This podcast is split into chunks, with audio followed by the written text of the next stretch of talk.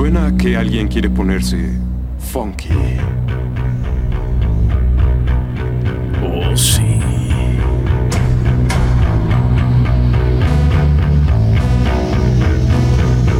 Suena Damas y caballeros, bienvenidos al show. Esto es el episodio de Navidad de los Padres del Cine. Tendrá que serlo porque se está estrenando justamente antes de Navidad.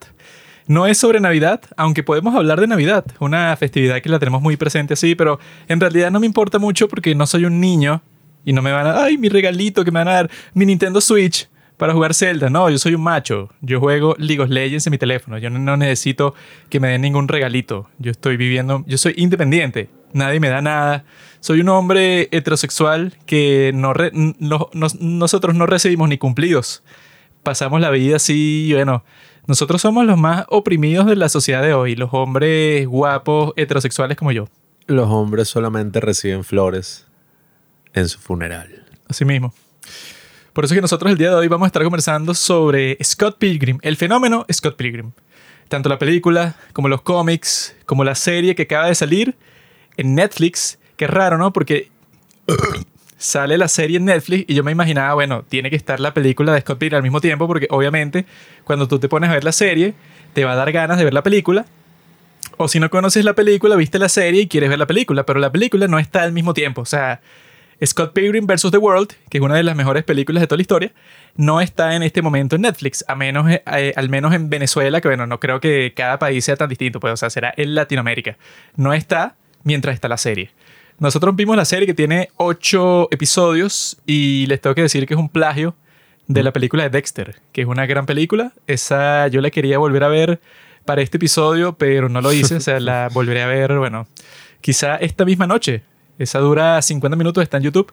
La película de Dexter, el niño científico. Esa es tremenda película, en donde el tipo también, bueno, spoiler, si no has visto la serie, no sé por qué estás escuchando esto si no has visto la serie, amigo.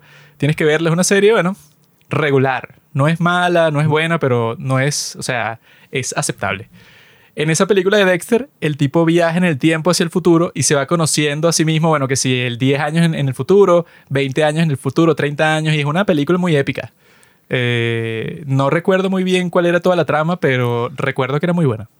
Yo todo este tiempo pensaba que Scott Pilgrim era una serie de 26 partes. Nunca pensé que era una película porque yo la vi en YouTube por partes, entonces pensaba que cada capítulo eran 3 minutos y la calidad máxima era 360 y tenía una marca de agua toda la película, pues entonces bueno, ahorita es que me estoy enterando que hay una película, además de una película hay un cómic y además de un cómic hay una serie y un videojuego y un disco de vinilo que por alguna razón cobran súper caro, creo que es el soundtrack del videojuego. rompe con tu falsa novia de secundaria. Gata, no. Y también hay una versión del cómic a color. ¿Por qué? Porque soy un obsesionado de Scott Pilgrim desde que vi la película en el año 2010. La anticipé siendo un niño de 10 años.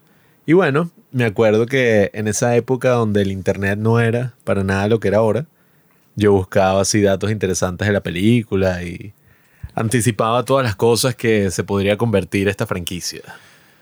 Nosotros hemos visto esta película, bueno, como 59 mil millones de veces.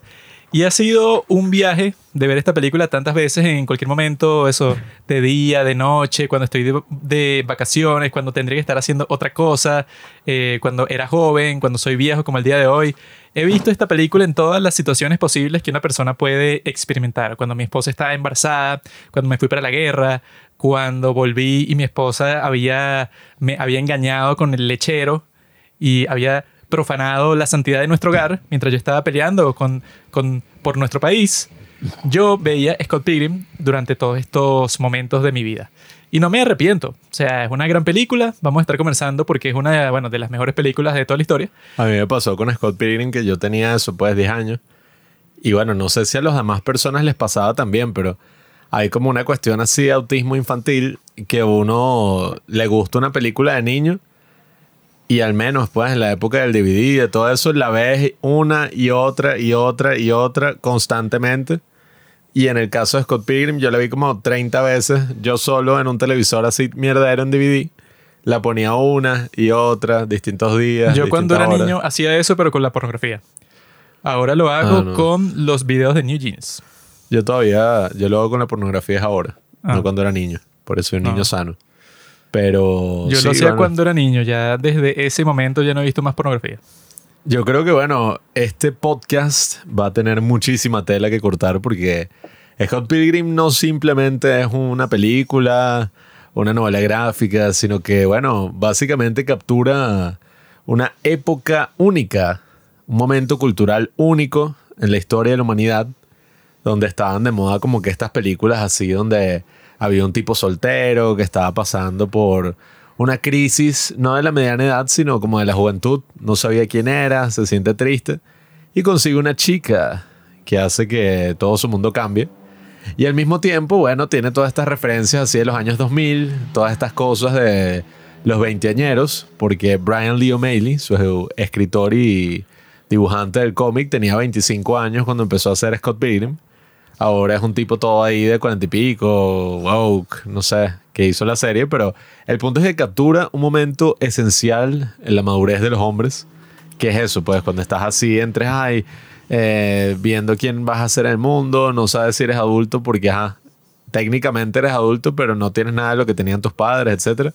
Entonces, bueno, yo creo que va a tener muchísimo eh, contenido y al mismo tiempo me parece como súper loco que cuando yo la vi de niño, yo decía, wow, qué locura, o sea, 23 años, 22 años.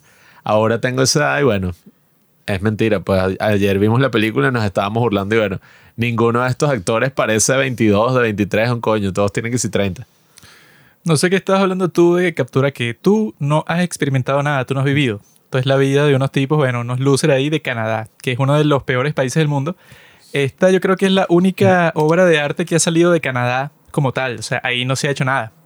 Por eso es que todos los actores que son de Canadá se van a trabajar a los Estados Unidos, como Jim Carrey. No sé qué otro actor es de Canadá, pero tengo entendido que hay varios que se han ido para los Estados Unidos porque en Canadá no se hace nada. Justin y Bieber. incluso de eso se burlan en la misma serie de cómics, que fue lo que yo leí primero. Yo primero leí el cómic, luego vi que ibas a salir una película y dije, oh, qué interesante, van a adaptar mi cómic preferido. luego jugué el videojuego, ahora vi la serie, o sea, yo pasé exactamente por todo el proceso en orden, no como este imbécil y de, no, él vio la película a los 10 años. No, yo estaba, decía que la película se veía como una mierda. yo estaba leyendo el cómic cuando él tenía como 5, yo me lo estaba leyendo y ya estaba pensando en todo eso, pues en las temáticas de este Scott Pilgrim. Toronto es una ciudad que donde se graban todas las películas. El peor es que, o sea, en Canadá, el peor es que los bichos ahí graban todas las películas por un tema de impuestos, pero los carajos no producen casi nada localmente, pues, o sea, no hay como una industria. Bueno, estaba el tipo este Xavier Dolan, que también en esa época era como que, wow, este gran cineasta homosexual que saca puras películas buenas y tiene veintitantos, pero bueno, como toda en la vida y Hollywood y eso, el tipo se quemó y dijo que ya no iba a sacar más películas jamás, entonces bueno. Claro, Pablo, ese era el otro producto cultural importante que había que recalcar de Canadá. Xavier Dolan, un perdedor ahí que hizo Ya. tres películas. En Maldito, a ti general, te gustaba. Sí, bueno. me, Tú decías que era bueno. Me gustaba como cuando era niño, me gustaba, no sé, pasar todo el día jugando con juguetes, pero ajá. Pasa el tiempo y te das cuenta y bueno, ¿por qué voy a pasar el día jugando con juguetes como un idiota cuando podría estar viendo K-dramas? Esa es la cosa, o sea, eh, de Canadá nunca ha salido nada artístico porque son unos perdedores que, bueno, lo que hacen es envidiar a los Estados Unidos mientras se creen mejores que ellos. Son como los europeos, pero de Norteamérica y, bueno, es uno de los países más mierda del mundo porque es que si invierno, no sé, que si 80% del año, ¿quién quiere vivir en esa mierda? Nadie. Por eso es que, claro, todas las personas con valor, que es incluso gracioso porque eso, si tú vives en Canadá, nadie quiere vivir en Canadá si tienes la oportunidad de hacer algo en los Estados Unidos, que es un país muchísimo mejor. Y la frontera entre Canadá y los Estados Unidos, tú literalmente puedes caminar, o sea, puedes cruzarla, no hay muro, o sea, no hay nada que te lo impida, pues, o sea, es como que totalmente libre. Porque Canadá también es un país en donde la gente puede, bueno, vivir tranquilamente, no es como en México que se están matando para poder cruzar esa frontera ahí. Pero bueno, vamos a estar conversando sobre Scott Pilgrim más tarde. Primero, antes de adentrarnos, pues, o sea, el tema como tal de conversar sobre todas esas cosas que hemos visto para el día de hoy, yo me volví a leer unos cuantos de los cómics, vimos la serie, volvimos a ver la película para, bueno, para ver cómo la procesábamos esta vez, que, bueno, que ya somos personas distintas de lo que éramos antes. Y yo sí, yo sí vi unas nuevas cosas ahí, me percaté de otros subtextos que tiene esta película, que bueno, una de las mejores películas de toda la historia, sin duda. Yo he visto que en realidad no es tan popular así, pues hay muchísimas personas que tú les dices, es como que, ah, sí, la película de videojuegos, que es como que para niños, ¿no? O sea, como que tienen esa percepción, pero no es así. Incluso cuando la película se estrenó fue un fracaso de taquilla. Y la película poco a poco, gracias al internet y el boca en boca, fue adquiriendo todo este estatus de película de culto y se convirtió, bueno, en lo que es hoy en día, al menos en internet, la gente de Reddit y la gente así en Twitter y tal, o bueno, en X, que sí les gusta Scott Pilgrim y han creado como que toda esta comunidad. Pero, bueno, esa ni siquiera la estrenaron en el cine en nuestro país. O sea, yo la vi porque la estaban vendiendo en la calle así pirata, pues, no sé. Pero esa película yo me acuerdo que pasó sin pena ni gloria, al menos en su estreno. Y fue como que súper loco porque los mismos productores dijeron, bueno, qué cagada. O sea, un fracaso de taquilla, gastamos mucho dinero. Eh, y además dirigida por Edgar Wright, que bueno, uno de los grandes directores, aunque su última película fue una mierda. Pero nada, pues, o sea, la película fue un fracaso y fue gracias al internet y como que a, a todas estas referencias así que hacía. Y bueno, yo sí considero que la película estaba muy adelantada a su época. Viéndola ahorita de nuevo, yo veo la de Everything Ever All At Once y todas estas cosas así. Y no sé, o sea, yo no resueno en lo absoluto con esa cosa, pero en esta de Scott Pilgrim, que tiene un estilo así súper dinámico, súper activo, o sea, pasan mil cosas al mismo tiempo. Eso es algo que casi que ninguna película en el 2010 tenía. Y bueno, siendo dirigida por Edgar Wright, es súper interesante porque, bueno, no sé, creo que nosotros no hemos hablado, hemos hablado algunas películas de él aquí en el podcast, pero él es el director de la trilogía del corneto, que nosotros lo descubrimos gracias a esta película de Scott Pilgrim. Y el tipo, o sea, es un genio visual.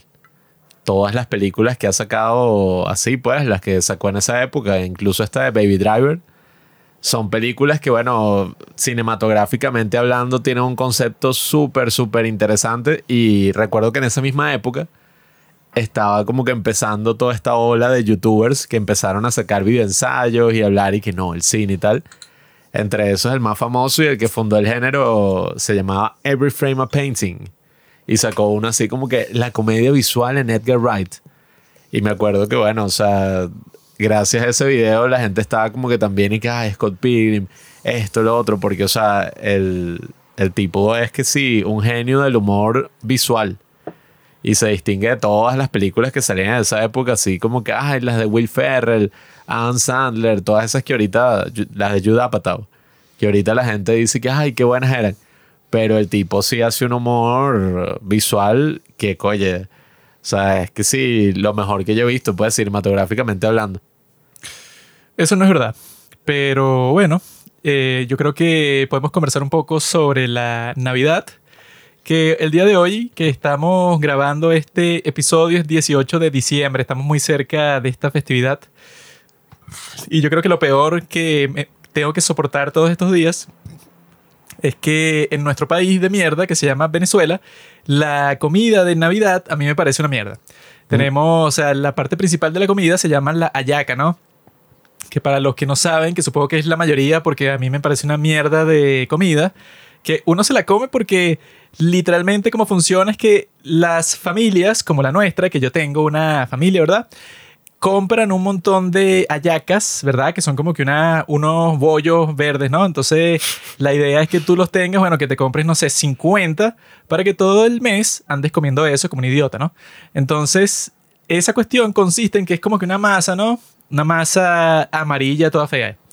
Y la cuestión es que es una receta que yo no sé de dónde carajo se la sacaron. Pues una cosa ahí que parece aleatoria de todas las cosas que le ponen. Es como yo que sí una, sé de dónde proviene. Te felicito. Es como una parrilla así que le ponen dentro de esa cosa, pero es asqueroso porque es como que, digamos, o sea, nadie se comería ningún relleno de eso, o sea, como que por sí solo, pues como que una combinación sin sentido, pues, o sea, que no combina bien.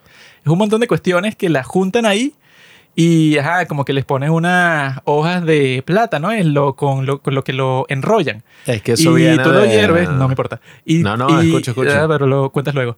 Y tú lo hierves, ¿no? Y entonces, bueno, eso ahí es que se pone listo para comer. Y bueno, el, el proceso de comérselo para mí es terrible. O sea, que no es que, ajá, no es que, no sé, que no te lo puedas comer. Sino que es como, bueno, de todas las comidas que existen en el mundo, que son muchísimas, pues, o sea, cualquier cosa que a ti te guste, de todas esas comidas, esta yo creo que estaría, no sé, en la lista de lo que yo escogería para comer, está el número, no sé, número 100. Yo nunca en el resto del año diría que, ¿sabes qué me provoca en este momento? Quiero almorzar una hallaca con todo el, el resto de las cosas que se le pone, así que sí, pan de jamón y otras cosas, eso pues que con lo que lo combinan aquí en nuestro país. Pero a mí me parece una porquería de comida, pero es como que la tradición y entonces en todas las comidas en todas las fiestas, en todas las reuniones que vas a tener durante todo el mes, tienes que comer esa porquería.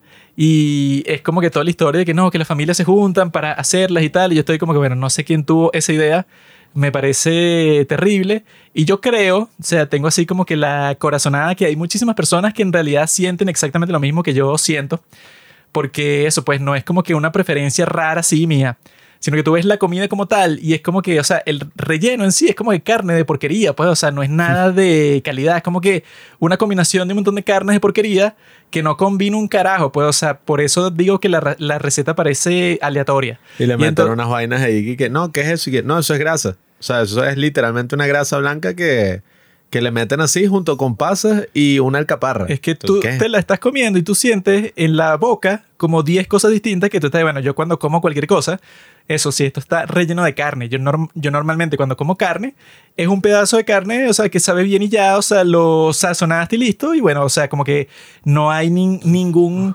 Eh, conjunto de cosas extrañas que tú le pones por encima, pues, y que no, bueno, para que sepa mejor, no sabe mejor, o sea, le ponen como 10 cosas extra a un pedazo de carne y lo envuelven en una masa, pues. Y yo creo que, bueno, es una idea terrible. No sé cuáles son las comidas tradicionales de Navidad que tienen los demás países de Latinoamérica, porque nunca he ido a otro país de Latinoamérica, entonces no sé. Pero me gustaría saber porque no creo que sea tan porquería como este. Sí, bueno, es que literalmente es aleatorio porque eso está hecho de las sobras de la comida de los españoles. Y los indígenas lo que hacían es que, bueno, las sobras que quedaban las agarraban y con eso hacían las hallacas. O sea, con eso hacían su comida de Navidad. voy a estar condenado a comer eso todos los malditos diciembre. Por eso es que digo, pues, o sea, la broma literal es eso, pues agarrar puras cosas aleatorias que estaban ahí que sobraron, juntarlas con una masa, envolverlas con unas hojas de plátano. y bueno, listo, hierves eso y ya, pues, o sea, esa es la comida tradicional de tu país por, no sé, 200 años. Esa es la cosa con las tradiciones, que a ti te dicen el origen de la cuestión y tú ves la cosa y es que, bueno, ok, entiendo eso, pero no sé por qué. Así continuamos porque nuestra gata se metió en un sitio donde no debe meterse. Pero sí, yo creo que es una tragedia que esa sea nuestra comida tradicional para diciembre, porque es como que, bueno, generalizado, pero 100% que las personas se ponen, bueno, personas que, claro, son, son despreciables, pues las personas que se ponen con un show y que necesito comerme mi primera ayaca del año para poder celebrar la Navidad como es. Hay mucha gente aquí que es así como que, ajá, que no sé, para ellos la Navidad significa eso, pues, o sea, tener, eh, poderte comer, pues, o sea, la comida tradicional del país. Y yo no entiendo eso, pues, o sea, yo creo que obviamente que no debe tener nada que ver con la comida en sí, porque en el resto del año nadie está comiendo esa mierda. O sea, si la comida fuera buena, no sé si la comida tradicional de los Estados Unidos cuando es Navidad es comer pavo así, no sé. Porque sé que es la, de, la del Día de Acción de Gracias, pero para Navidad como tal, creo que es pavo y no sé qué otras cosas. Pero yo me imagino que en el resto del año hay personas que dicen, ah, me quiero comer un pavo porque me gusta. Pero yo dudo muchísimo que haya personas, bueno, deben existir algunos psicópatas, pero que sea como que un porcentaje más o menos grande de la gente que diga que si en marzo y que sabes que me provocó una buena ayaca. O sea, sería rarísimo porque la comida es una mierda. Aquí lo único bueno sí es lo que se conoce como pernil, que es básicamente un cochino así que hacen y es como una especie de pavo, pero no tan show. Es un cerdo, bro. Es un cerdo ahí que, bueno, preparas más o menos igual y es burda de rico y la gente se lo come así como en sándwich, o sea, emparedado de pernil. Y la ensalada que también es buena. Pero de resto es como una comida súper rara porque también es y que, bueno, el pan de jamón. O sea, que es como un pan con jamón y por alguna razón le meten pasas y aceitunas. Entonces, no sé, o sea, unas cosas y todo, unos sabores todos raros. Pero bueno, yo creo que la Navidad, mi querido Juanqui, que no vio el Grinch, no entiende que no son los regalos, ya cuando eres adulto adquiere una idea más trascendental. Estoy diciendo los regalos, por lo menos la comida. Porque regalos tampoco me van a dar un coño, pero la comida por lo menos, que es lo que compra todo el mundo, que sea placentero. Para mí no es placentero, o sea, yo me la como porque es que, bueno, si ya la compraron y es como que lo que todo el mundo está comiendo, no vas a ser el único huevón que mientras las personas están comiendo eso, tú estás comiendo que si pizza. No funciona así. Sino que, bueno, tú estás ahí en el mismo grupo y tal, y bueno, terminas comiendo lo que está comiendo todo el mundo. Entonces, lo que me gustaría es que no fuera algo tan terrible como esto. Pero lo que yo creo es que yo creo que la Navidad es una cuestión que va perdiendo el encanto mientras va creciendo.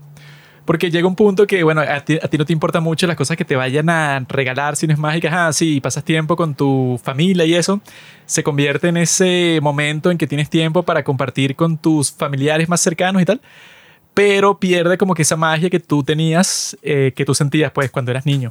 Por eso es que cuando llega esta época, yo que tengo 26 años el día de hoy, no lo siento como que fuera una cuestión como que, oh, sí, que ya viene la Navidad y me emociona mucho ni nada, sino que yo lo veo como que, bueno, tienes mucho tiempo libre en estos tiempos porque, bueno, ya las personas de todas las cosas que están haciendo están de vacaciones y eso, y bueno, es como que una época distinta.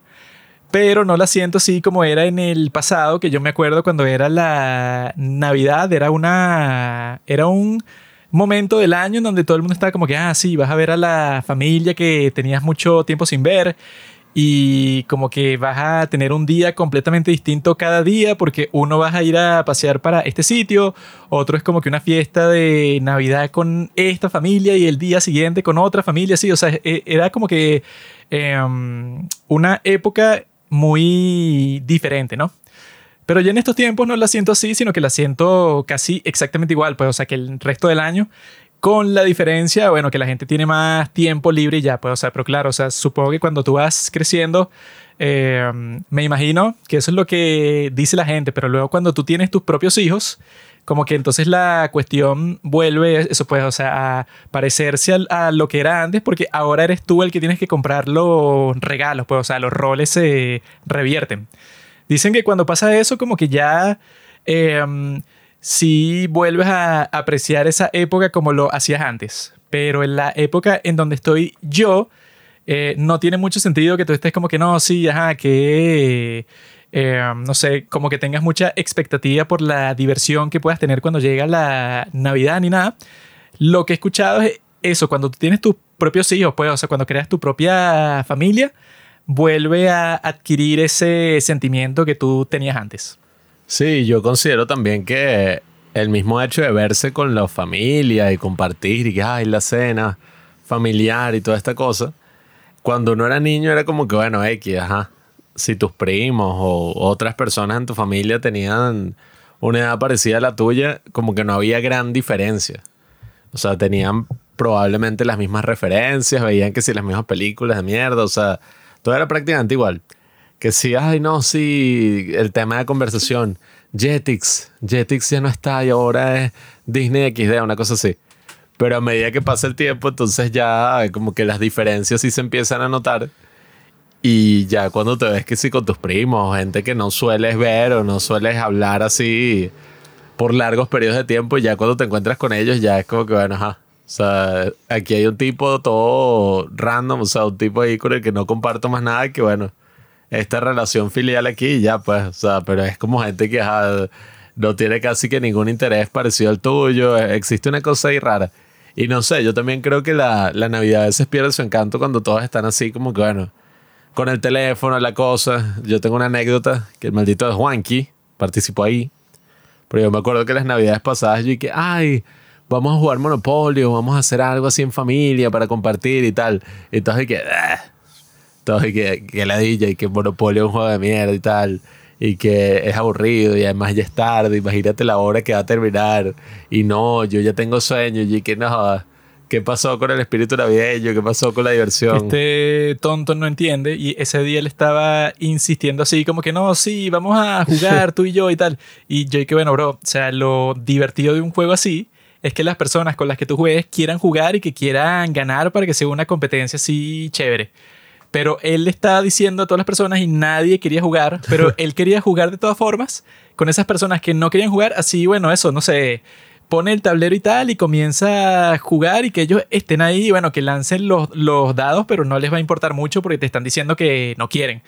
Y yo, que bueno, yo podría jugar, pero yo estoy diciendo, bueno, tendrías que tener un grupo de gente que esté que no, sí, que yo también quiero jugar y yo quiero ganar. Si no es así, es aburrido jugar un juego de mesa porque entonces, bueno, vas a estar eh, jugando tú solo, básicamente. Solo que yo ahí me acuerdo que yo estaba ahí que, bueno, ajá, debe ser que el juego de mesa en sí es lo más ajá, interesante, entretenido del mundo. No, pues, o sea, eso nunca ha sido entretenido.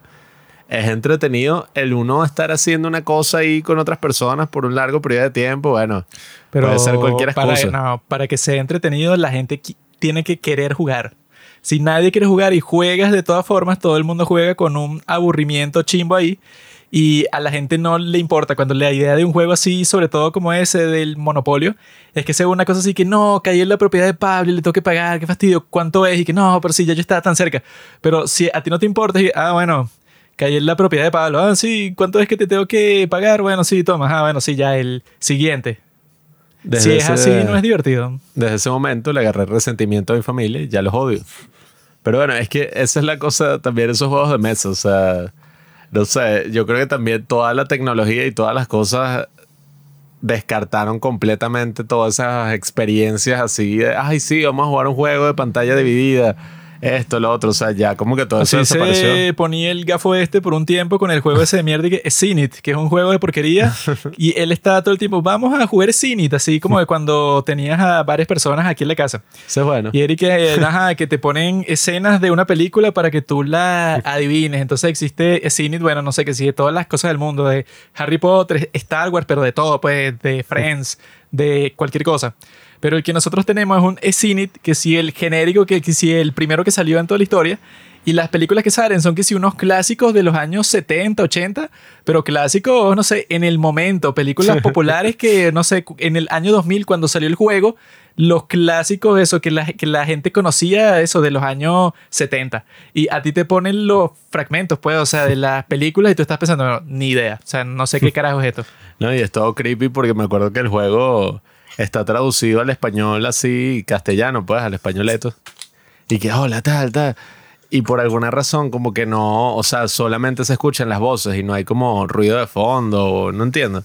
Pero cuando tú lo juegas es como creepy porque tú estás como que viendo el clip y te ponen unas vainas ahí todas raras, o sea, como fuera de contexto, de unas películas que tú jamás has visto en toda tu vida. O sea, una broma y que La Pantera Rosa, una escena de La Pantera Rosa 2, pero las originales, pues, la de los años, no sé, finales de los 70, principios de los 80, y una escena que no tiene nada, o sea, una vaina que bueno, pero igual. Y luego de la escena te ponen una pregunta estúpida ¿quién fue la persona que hizo el soundtrack de esta película? Y bueno, ¿qué coño Sí. voy a saber yo, huevón? Eso, o sea, ya en los últimos tiempos lo que hemos estado haciendo cuando vienen personas para nuestra casa es puro karaoke. Y eso sí me gusta, pero también el estúpido aquí, eso, como que a él le, le falta lo que llaman en Corea, lo que, lo que llaman sense, que es como que el sentido para leer el cuarto, para que tú decides que, ah, bueno, ok, el sentimiento general de esta multitud es este, ¿no? Así como que ese sentido social. Él no tiene eso. Porque yo creo que... y todos ahí, el- no sé, cantando y yo es no. yo creo que el, ca- el karaoke es divertido como eso, si lo vas a hacer, no sé, dos, tres horas. Pero ya cuando dije que no, bueno, ya llevas cinco horas en esto y estás buscando, no sé, que si la canción más aleatoria de toda la historia, porque ya has cantado todas las que te sabes, entonces te estás buscando otra. Y bueno, bro, o sea, ya olvídalo, ya ve- ponte a hacer otra cosa. Esto no es tan divertido que lo puedes hacer como si fuera un trabajo, pues ocho horas. Y conchale. Sí, es divertido. El problema es que, ajá, pasa lo mismo. Yo intentando forzar la cosa porque, no joda, la gente más, no sé qué palabras usan en sus países, pues, o sea, aquí, caligüeviada, ahuevoneada, o sea, gente así que, que, y que, vamos a cantar karaoke, dale, vayan metiendo sus canciones en la lista. Y todos y que, no, no, no, yo no canto. Y, ah, yo o sea, canto yo, karaoke, coño, eso puede, o sea. sea, me pongo ahí que si ah, van dos horas, van tres horas, pero después de eso, y bueno, ya es otra cosa, bro. A mí me gusta el karaoke, pero pasa como, bueno, en tu caso lo que tú dices de los juegos de mesa. Que, oye, sí, yo entiendo que, ajá, ok, te puede dar pena, esas estupideces. Pero ya llega un punto que es, coño, maldito, colabora. o sea, la broma que es y que, coño, ajá, estamos en Navidad. No tienes más nada que hacer en el mundo. O sea, Claro, literalmente. ajá. es también otra pregunta, pues, o sea, hay muchas personas, sobre todo personas de la generación Z, que es particularmente estúpida, y bueno, yo formo parte de ellos, que estás en Navidad, ¿no? Digamos que es 24 o 25 de diciembre, ¿no? Y tú, no, o sea, estás con el teléfono, ¿verdad? Eh, no- y no sé qué coño estás haciendo, que si metido en Instagram, metido en TikTok y tal. Y es que, o sea, estás consciente de que en este momento nadie está publicando nada. O sea, todo el mundo que hace videos, que hace contenido, lo que sea, está de vacaciones. O sea, ¿qué estás viendo tú ahí? ¿O a quién le estás pasando mensaje? Si tú, eso, ¿qué, qué persona tan importante le estás pasando? Si no está contigo en ese momento, bueno, no sé, le hablas el día siguiente, lo que sea, pero no entiendo, o sea, sobre todo en un momento así, pues, o sea, porque se supone eso, pues, o sea, que no hay, eh, en esta época no está pasando nada nuevo, o sea, casi que nadie publica nada, todo el mundo está como que en un hiato, pues, o sea, están haciendo un descanso. Entonces, yo lo que he visto bastante es que, bueno, que si los primos pequeños nuestros y eso, que pueden tener que si, no sé, 14, 15 años y tal. Pero claro, están en la época en donde tienen que estar con el teléfono 100% del tiempo y que, bueno, yo no soy una persona de, ajá, que no, yo no estoy en el teléfono nunca y tal. Pero la diferencia es que, bueno, bro, si es 24 o 25 de diciembre, literalmente no hay nada importante que puedas estar ahí eh, haciendo porque en cualquier otro mo- momento del año, ponte, no, me estoy comunicando con un tipo porque mañana vamos a hacer una, un trabajo del colegio o una, una cosa de trabajo para el miércoles y tal. Si tú estás con eso, en el resto del año, bueno, se entiende que, ah, bueno, algo puedes estar haciendo. Pero si es, por ejemplo, 31 de diciembre, es mentira que tú ahorita viendo el teléfono, ¿qué puedes estar haciendo? O sea, ¿qué estás cuadrando? ¿Qué estás planeando? Ni que fuera Elon Musk. Es que, que no, sí, estoy siguiendo las noticias de Israel-Palestina justo en este momento que estamos comiendo y esperando que sea Navidad, que es mentira. O sea, tú ves qué coño están haciendo están viendo que si un reel, y lo peor es que son unos reels de mierda, ni siquiera son los padres del cine. Unos reels todos mierderos ahí, que si de comedia toda así, pues, y que, ah, ve. La otra vez, o sea, esto sí es la cosa que más me molestó, bueno, en toda mi existencia. ¿Qué es eso? Pues yo y que vamos a cantar karaoke, vayan metiendo sus opciones y tal. Pongo la canción y llegó un momento en que yo no escuchaba la música porque todos los que están ahí estaban viendo reels con Coño. todo el volumen arriba. Y que, coño, maldito, no escucho un coño. Que y nadie me reels- paraba bola. O sea, terminó la canción y todos seguían viendo así. Y es que, no gracioso porque, bueno, ¿qué reel vas a estar viendo tú el 31, el 31 de diciembre? Pues, o sea, que están Sí, sacando o sea, nuevo, que estás siguiendo, o sea, te quieres distraer de la fiesta, o sea, no entiendo. No, y, o sea, qué ¿y para eso. qué? O sea, como que coño, Sí, o maldita sea, sea. ¿por, por qué te, por qué te distraerías? Porque yo me meto en TikTok y, ah, bueno, me quiero distraer un rato con esto. Pero ¿por qué te distraerías si estás en una fiesta que se supone que es algo divertido? No. Si no es divertido para ti, bueno, eso, vete de mi casa. No, yo me molesté esa última Navidad porque yo estaba que coño. O sea, para eso estoy yo solo aquí, canto karaoke y listo, yo feliz, canto todas las canciones en inglés, porque además se ponen con esa paja. Yo he hecho eso. Si uno pone una canción que no es la clásica mierda que todo el mundo escucha, así, música en español de no sé qué. Exacto, por eso es que a mí no me gustan no, no, los karaoke no como uno que estaban haciendo en estos días en el sitio en donde, bueno, nosotros nos la pasábamos ahí en el, en el centro, como lo llaman, ¿no? Eh, que ahí estaban como que todos los empleados de ese sitio, ¿no? Entonces ahí estaban haciendo karaoke, pero el karaoke, bueno, tradicional, el mainstream, no el hipster que, que yo hago. El tradicional así, en donde hay como que una serie de canciones que son las únicas aceptables, pero para karaoke. O sea, no son canciones comunes y corrientes, sino que hay una serie de canciones que son para karaoke, que son que si puras canciones de salsa, de mierda, de bachata, sí, pero que son canciones que, bueno, eso ya están más gastadas que el carajo porque son eso que nadie las pone que si en fiestas ni nada, solamente las ponen para karaoke ya. Y en esos casos, lo que suele pasar es que las personas que escogen esas canciones, bueno, no sé, o sea, ya tú lo haces como que por diversión, pero hasta el punto que tú ni siquiera lo intentas, pues, o sea, que el karaoke tampoco es para que tú cantes como un ángel, porque se supone que, bueno, que nadie es profesional ahí. Pero a mí sí me fastidia cuando es un karaoke así, entonces están cantando esas canciones de mierda. Y entonces todo el mundo las está cantando al, al mismo tiempo, pero sigue, tú eres mi hombre y yo tu No. mujer. Así como 10 personas cantando eso al mismo tiempo. Y yo dije, bueno, si yo quisiera un karaoke, eh, eso, participar en uno, primero son canciones que a mí me gustan, que yo como soy un tipo culto, bueno, te puedo cantar una canción en español, luego No, te canto eh, una en inglés, la luego te mágica de Mozart, luego te ópera. canto una en coreano, luego te canto una en italiano, en indio, etcétera. Pero las personas aquí, bueno, eso pues en no sé cómo será en el resto del mundo, pero en Latinoamérica que es un sitio culturalmente atroz, que bueno, pueden existir una que otra cosa así de música y tal, bueno, de que no, loco. que el reggaetón es de aquí, bueno, nosotros tenemos un amigo que es el que nos Ah, bueno. corta el pelo, que bueno, que su gusto musical es como que rap, trap, puras cosas que son como que bueno, ajá, ajá, será la música de aquí, pero es una mierda de delincuente, o sea, ese es el gusto musical que tienen los delincuentes, los narcotraficantes, las ratas de la sociedad, escuchan esa clase de cosas. Yo escucho música clásica, yo escucho New Jeans, yo escucho música norteamericana de los Estados Unidos, que bueno, es de donde han salido las mejores canciones del mundo. Y yo, cuando voy a hacer karaoke, bueno, que gracias a mí es que tenemos esa máquina de karaoke aquí, a mí lo que me gusta y que ven, ajá, canciones así, pues, eh, clásicas, gringas, eso. Si yo fuera un karaoke en los Estados Unidos, yo siento que esta- estaría muy cómodo porque son así, bueno, digamos que las canciones que tú puedes cantar no están limitadas, así los retrasados con los que tú estás cantando ahí pueden entender lo que tú estás diciendo, porque bueno, si tú eres una persona que te es ajeno el inglés el día de hoy, en el 2023, tienes que ser retrasado, o sea, tienes que ser una persona totalmente inculta o un anciano que bueno, que tú vienes de otro tiempo en donde no era así, bueno, lamentablemente el día de hoy sí es así, o sea, todo está en inglés. Sí, ¿no? Y, y hay como que todo un balance en el karaoke que es y que bueno, si la persona se preocupa por cantar muy bien, ah, o sea, también es un fastidio que así pasó la otra vez que nuestra hermana nos vino a visitar y, y que, ay, estábamos nosotros tres.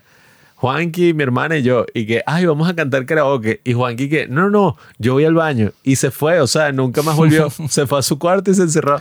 Y pa'l sí carajo, que este compadre. maldito, y me quedé yo con mi hermana, ¿no? Y coño, la broma ponía cualquier canción y que vamos a cantar canciones en dueto, tal. Y yo, ah, ok, ajá. Ponía cualquier canción y entonces empezaba a corregirme. Y que, no, no, no, no, échala para atrás, no, no, no, párala, tal, échala para atrás, esa nota no, eres estúpido. Ah, no, y que súbela, ¿qué es eso? O sea, estás demasiado desafinado. Y yo, coño, maldita sea. Entonces así lo echaba para atrás, lo ponía y volvía a parar. Y que, no, no, no, no, no, no, no, ya va, ya va, échala para. Y yo, coño, tú no entiendes que yo hago esto por diversión. O sea, a mí me sabe culo si la canto bien, Sí, si la canto sí, mal. O fuera sea, por cantar bien, sobre todo si son canciones de Sí, musicales, que, bueno, que son Ah, que no, las bueno. mejores voces del mundo, nunca la vas a cantar bien, porque esos tipos tienen las mejores voces que existen y tú no la tienes, Y ese era otro también. Mi hermana sí, es lo que en Estados Unidos es como es y es theater kid. Ajá. Que le encantan los musicales y la vaina, todos unos musicales todos raros ahí.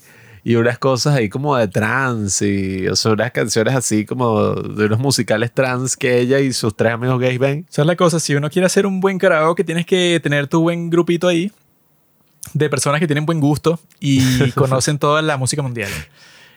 A mí eso, eso es como lo que suele pasar eso, pues ese tipo de karaoke público sí no me gusta para nada, pero eso es lo que hacemos en las fiestas aquí.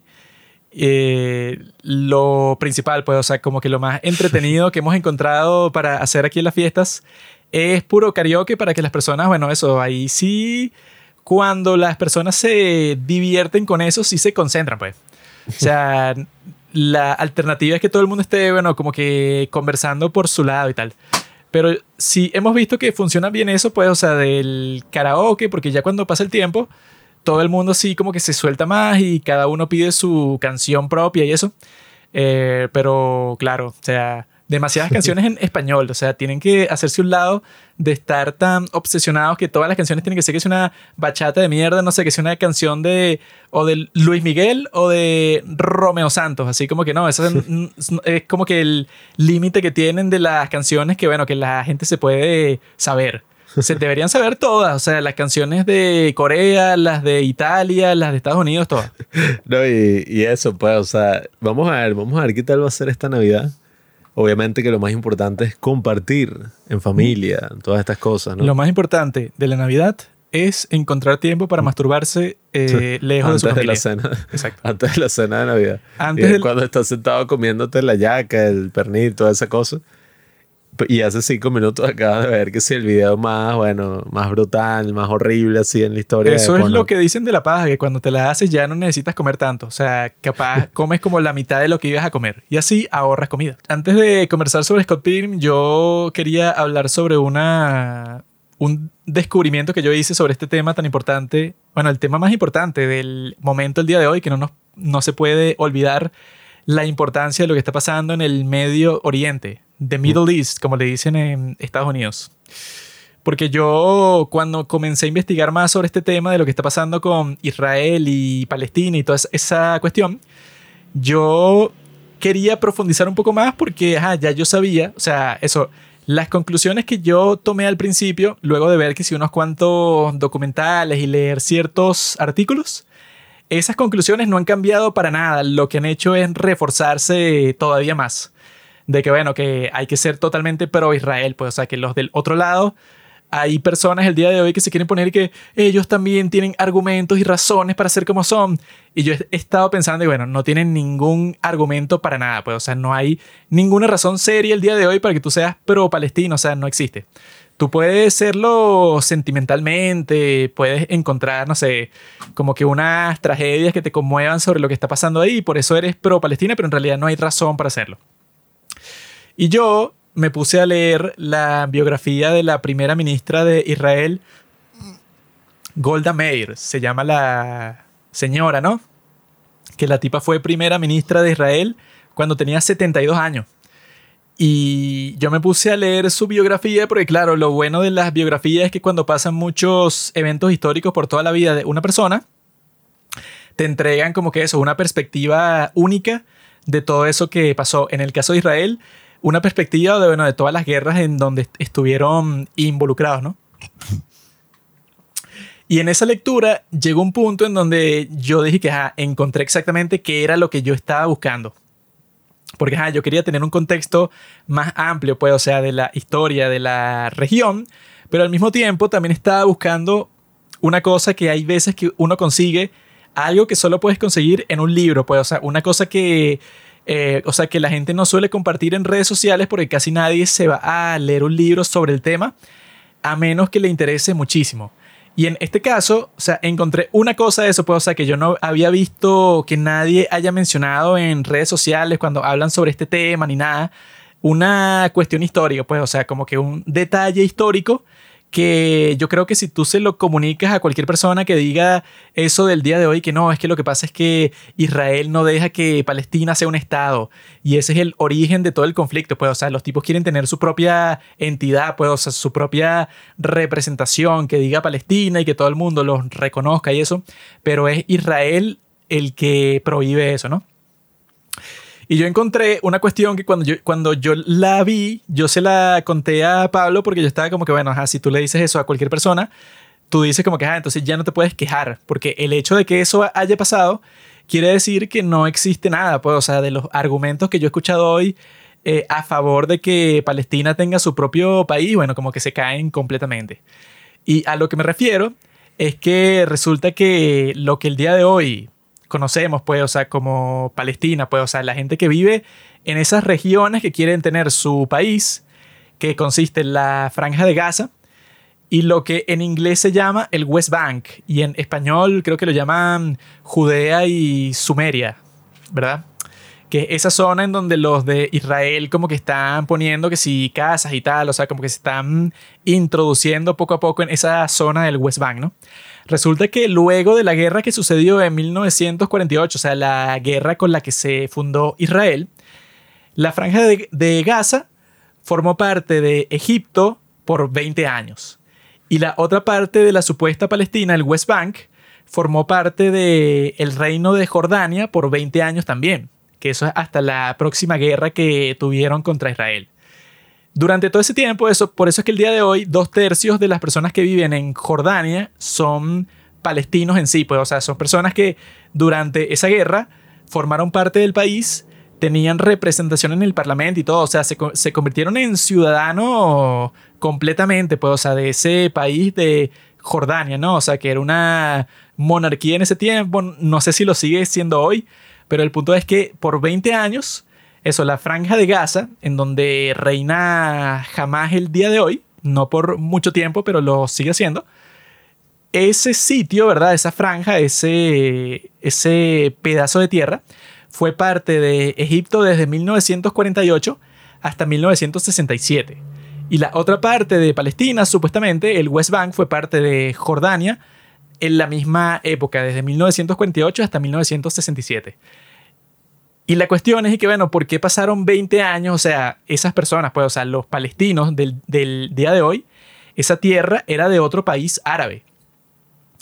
La pregunta es, ¿por qué durante esos 20 años sus amigos árabes, que se supone que todos están del mismo lado porque están contra Israel, ¿por qué sus amigos árabes no les dieron lo que ellos quieren el día de hoy? O sea, porque la cuestión que pasa el día de hoy es que Israel controla esas dos zonas porque, bueno, la tomó control de ellas durante la guerra de 1967, ¿no?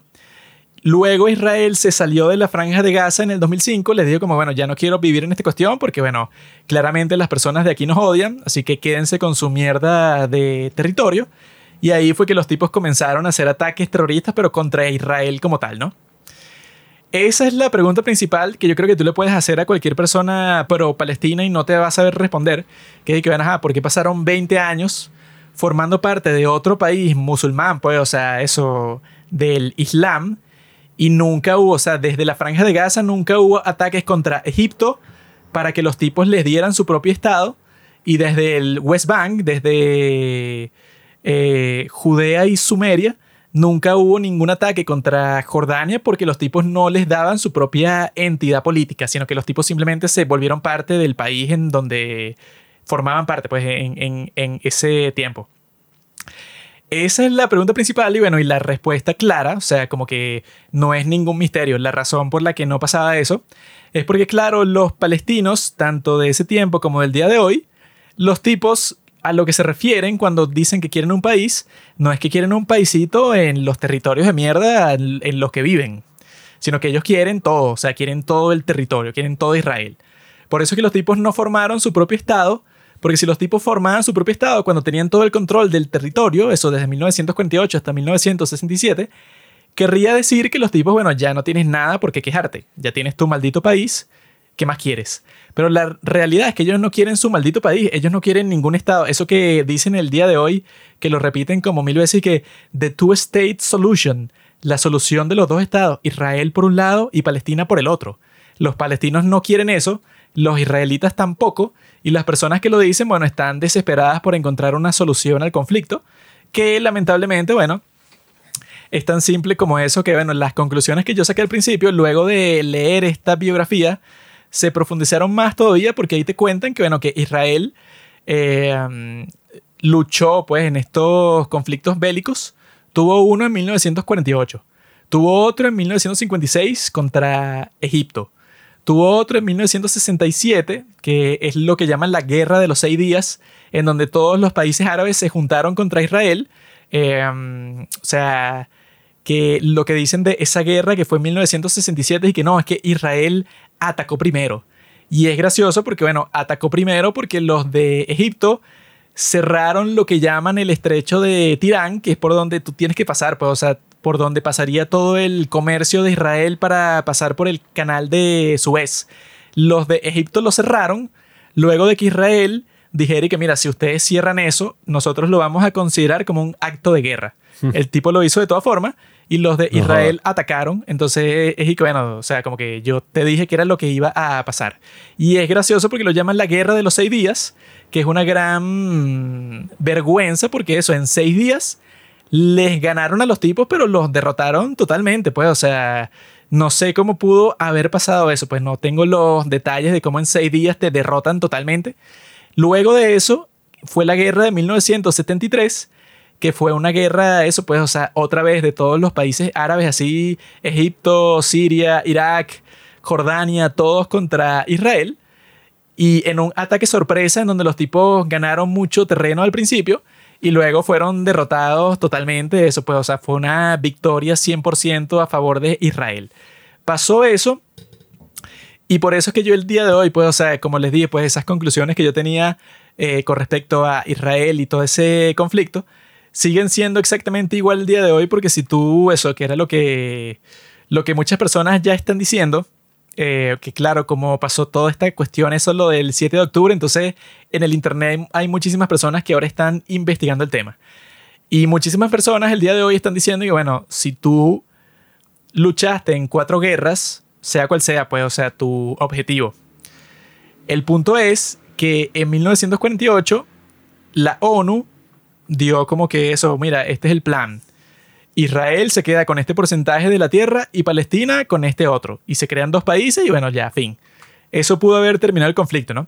Pero los países árabes dijeron, me sabe a mierda ese trato, yo voy a hacer mi propia partición, o sea, yo voy a crear mi propio país. Y al crear mi propio país me refiero que voy a invadir toda la tierra y bueno, yo decido cómo la divido porque si yo gano la guerra, el objetivo de eso es que yo hago lo que yo quiera. O sea, si yo gané, yo al final decido cómo divido el país, o sea, quién se queda con qué parte de la tierra. Y los tipos cuando comenzaron esas guerras, es como que, bueno, cuando tú comienzas una guerra, lo que eso implica, pues, o sea, como tú traduces eso, es que tú dices, bueno, me paso por el culo la diplomacia. O sea, si yo comienzo una guerra, yo digo, bueno, yo voy a hacer lo que me da la gana.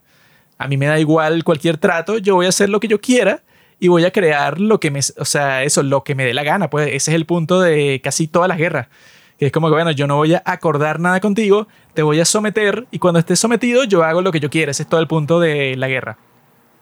Y los tipos intentaron exactamente eso en 1948, en 1956, en 1967, en 1973. Lo intentaron los malditos árabes. Y todas las veces perdieron, pero de una forma tan terrible, bueno, que quedaron avergonzados frente a todo el mundo. Entonces, eso, ya con eso, yo creo que no sé qué argumento pueden tener las personas que quieren que Palestina sea un país el día de hoy. Y que bueno, bro, o sea, lo que pasa en todas las guerras, como le pasó a Alemania, por ejemplo, es que Alemania tenía un montón de tierra al principio de la Primera Guerra Mundial, así como que, bueno, dominaba un montón de territorios distintos, perdió la Primera Guerra Mundial y al mismo tiempo perdió todos esos territorios y se jodió. Y en la Segunda Guerra Mundial pensó que, bueno, los voy a recuperar. Y los recuperó y bueno, se expandió por todas partes, o sea, controló Francia, Holanda, eh, Bélgica, o sea, un montón de países los controló y bueno, listo, o sea, si ganabas la guerra, la lógica es que eso es tuyo. Luego perdiste la guerra y la lógica es que bueno, ya no es tuyo, o sea, todo lo perdiste. Así funcionan todas las guerras. Entonces, eso, pues yo no sé qué más se puede decir sobre ese tema en cuanto a no sé qué argumento quieres. O sea, al fin y al cabo, si tú escogiste la guerra, que lo hiciste varias veces y perdiste, yo creo que literalmente, si tú quieres conversar, pues, o sea, si quieres tener una conversación en donde tú, tú tienes tus argumentos y yo tengo los míos, si tú escogiste la guerra y perdiste, ya no hay nada de qué hablar. O sea, tú estás sometido. Tú querías someter al otro e imponer tus términos y no pudiste. Ahora yo impongo mis términos sobre ti. Así funcionan las guerras. Y el punto es que estos malditos árabes no lo pueden aceptar. Por eso es que a mí ya me da igual eso, pues cualquier cosa que me puedan decir, no, que Palestina y tal, que tiene el derecho de no sé qué, no sé cuánto, me da completamente igual. Y bueno, voy a seguir leyendo sobre el tema de todas formas porque me interesa, pero no, o sea, voy a hacer oídos sordos totalmente a cualquier queja así, porque tú te puedes quejar mucho tiempo y bueno, tú al final tú vas a decir, bueno, ya no me voy a quejar, ya voy a hacer la guerra y tú sí haces la guerra como han hecho los árabes todo este tiempo y bueno, como hace jamás el día de hoy, obviamente que después no te puedes quejar, porque eso es el punto de la guerra. Si tú te quieres lanzar y invades un sitio y matas a un montón de gente, ya esto no es nada, ya no hay nada que conversar, pues ya te voy a matar. Ese es todo el punto de un conflicto así. Sí, yo creo que mm, a la gente parece que se le olvida quién fue el que empezó el conflicto en la actualidad, porque se maneja toda esta narrativa de que no, es que en verdad esto es mucho más complejo. O sea, ellos llevan oprimidos 50 años.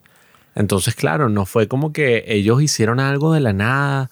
O sea, ellos hicieron el acto terrorista donde mataron a miles de personas y bueno, tienen todavía rehenes, pero fue por culpa de que tú hace no sé cuántos años los has oprimido. Y ese es el tema, pues, o sea, en la justicia tú nunca vas a justificar el accionar criminal de, de, una persona, pues, o sea, tú puedes entender qué fue lo que pasó ahí para entender el contexto, todo, pero ya cuando estamos hablando de un crimen donde está secuestrando y asesinando a gente inocente, para mí no hay ningún tipo de justificación válida en ello. O sea, tú no puedes decir como que no, bueno, es que yo lo estoy haciendo, sobre todo si ni siquiera fue que, eh, ¿sabes? No, estoy respondiendo a algo proporcional porque si no Israel va a seguir haciéndome... No, o sea, para mí es todo el tema del terrorismo. Yo ni siquiera entiendo qué coño, cuál es el sentido del terrorismo, sino que yo pienso que todo eso son, como decía nuestro gran Donald Trump, unos perdedores que van a hacer un acto terrorista porque están resentidos por algo que les pasó y lo que terminan causando es más sufrimiento, más dolor y más muerte a todas las personas, bueno, de sus comunidades, de sus países, de todo. O sea, eso pasa tanto allá como en Latinoamérica con todo el fenómeno de la FARC. O sea, el pendejo, el perdedor que piensa que no, bueno, si a mí me pasó una injusticia, la manera de resolverla es yo armándome y bueno, o sea, yo solo voy a, no sé, a declararle la guerra a un estado entero. ¿Y cómo lo voy a hacer? Bueno, eh, secuestrando gente por ahí, campesinos y vendiendo droga y matando gente por acá y por allá para tener dinero. Y bueno, causando la muerte de todos mis compañeros que se unieron a la batalla y bueno, sufrimiento por 30, 40 no, es que lo gracioso de que, bueno, si tú eres de, de la FARC y tú haces eso, sería gracioso que tú luego estés y que, ¿dónde está el respeto por mis derechos humanos? Yo soy una persona que yo simplemente estaba intentando luchar por la libertad. Y bueno, si en tu lucha por la libertad violaste, torturaste, vendiste droga y bueno, entonces tú particularmente, si eres miembro de la FARC o si eres miembro de Hamas o lo que sea, y que bueno, ¿qué te vas a andar quejando tú? Tú eres una bestia la única forma de lidiar contigo es matándote. Entonces, ¿qué conversación vas a tener tú y que no? Vamos a negociar con los malditos estos que, bueno, hace unos pocos meses violaron, torturaron, mataron, o sea, las peores cosas del mundo. Sí, que, bueno, yo escuché un podcast recientemente sobre ese tema de la FARC y todo esto. Y no estoy muy de acuerdo con todo el argumento que tenía el podcast. Era sobre las negociaciones de paz en Colombia, todo esto. Pero algo que yo sí destaco es que, oye, si tú ves que, no sé, Israel o el gobierno colombiano cometió actos que, oye, estaban injustificados, ocasionaron la muerte de personas inocentes, todo esto, de cierta forma tú los puedes criticar, o sea, tú puedes decir, oye, esto está mal, etc. Pero eso es algo muy distinto a tú ponerte del lado de, del otro. O sea, tú sacar la bandera por lo menos de la FARC y decir, no, que liberen a, no sé, la lucha campesina, que viva la lucha campesina, porque, ajá, han estado oprimidos tanto tiempo. O sea, lo que yo estoy viendo en la actualidad con Palestina y con todos estos pendejos que se dejan manipular por una narrativa de izquierda toda, bueno, acabada, eh, es una cosa que, bueno, o sea, yo digo, bueno, eso para mí es inaudito. O sea, tú puedes criticar los excesos o, o, las cosas. O sea, yo escuché en ese podcast que, por ejemplo, Sí, o sea, para cumplir con algunas cuotas y decir que la guerra contra la FARC estaba siendo ganada por el lado del gobierno, los tipos fueron que sí en algunos pueblos y mataron a gente que no tenía nada que ver con el conflicto. Para decir que sí, pues que han matado a varios guerrilleros y cosas. Pero, o sea, tú puedes criticar eso y debes criticar eso. Pero en ninguna parte eso implica que tú te vas a poner del lado de los terroristas o te vas a poner del lado del otro y decir, no, bueno, es que en verdad eh, Israel sí es un opresor, tal, porque te estás comiendo un discurso de una mierda que literalmente, o sea, se opone que sea todos tus valores. O sea, independientemente de, que, que es otra religión, es otra cultura, todo, yo te aseguro que si Palestina fuera dueño de todo eso, bueno, nuestra gata sigue siendo de las suyas. Pero si, si Palestina, o sea, tomara o jamás tomara todo este territorio, te aseguro que los derechos humanos de la gente de ahí no serían respetados. Se acabaron. Yo creo que el único terrorismo válido es contra el comunismo, pero no a favor.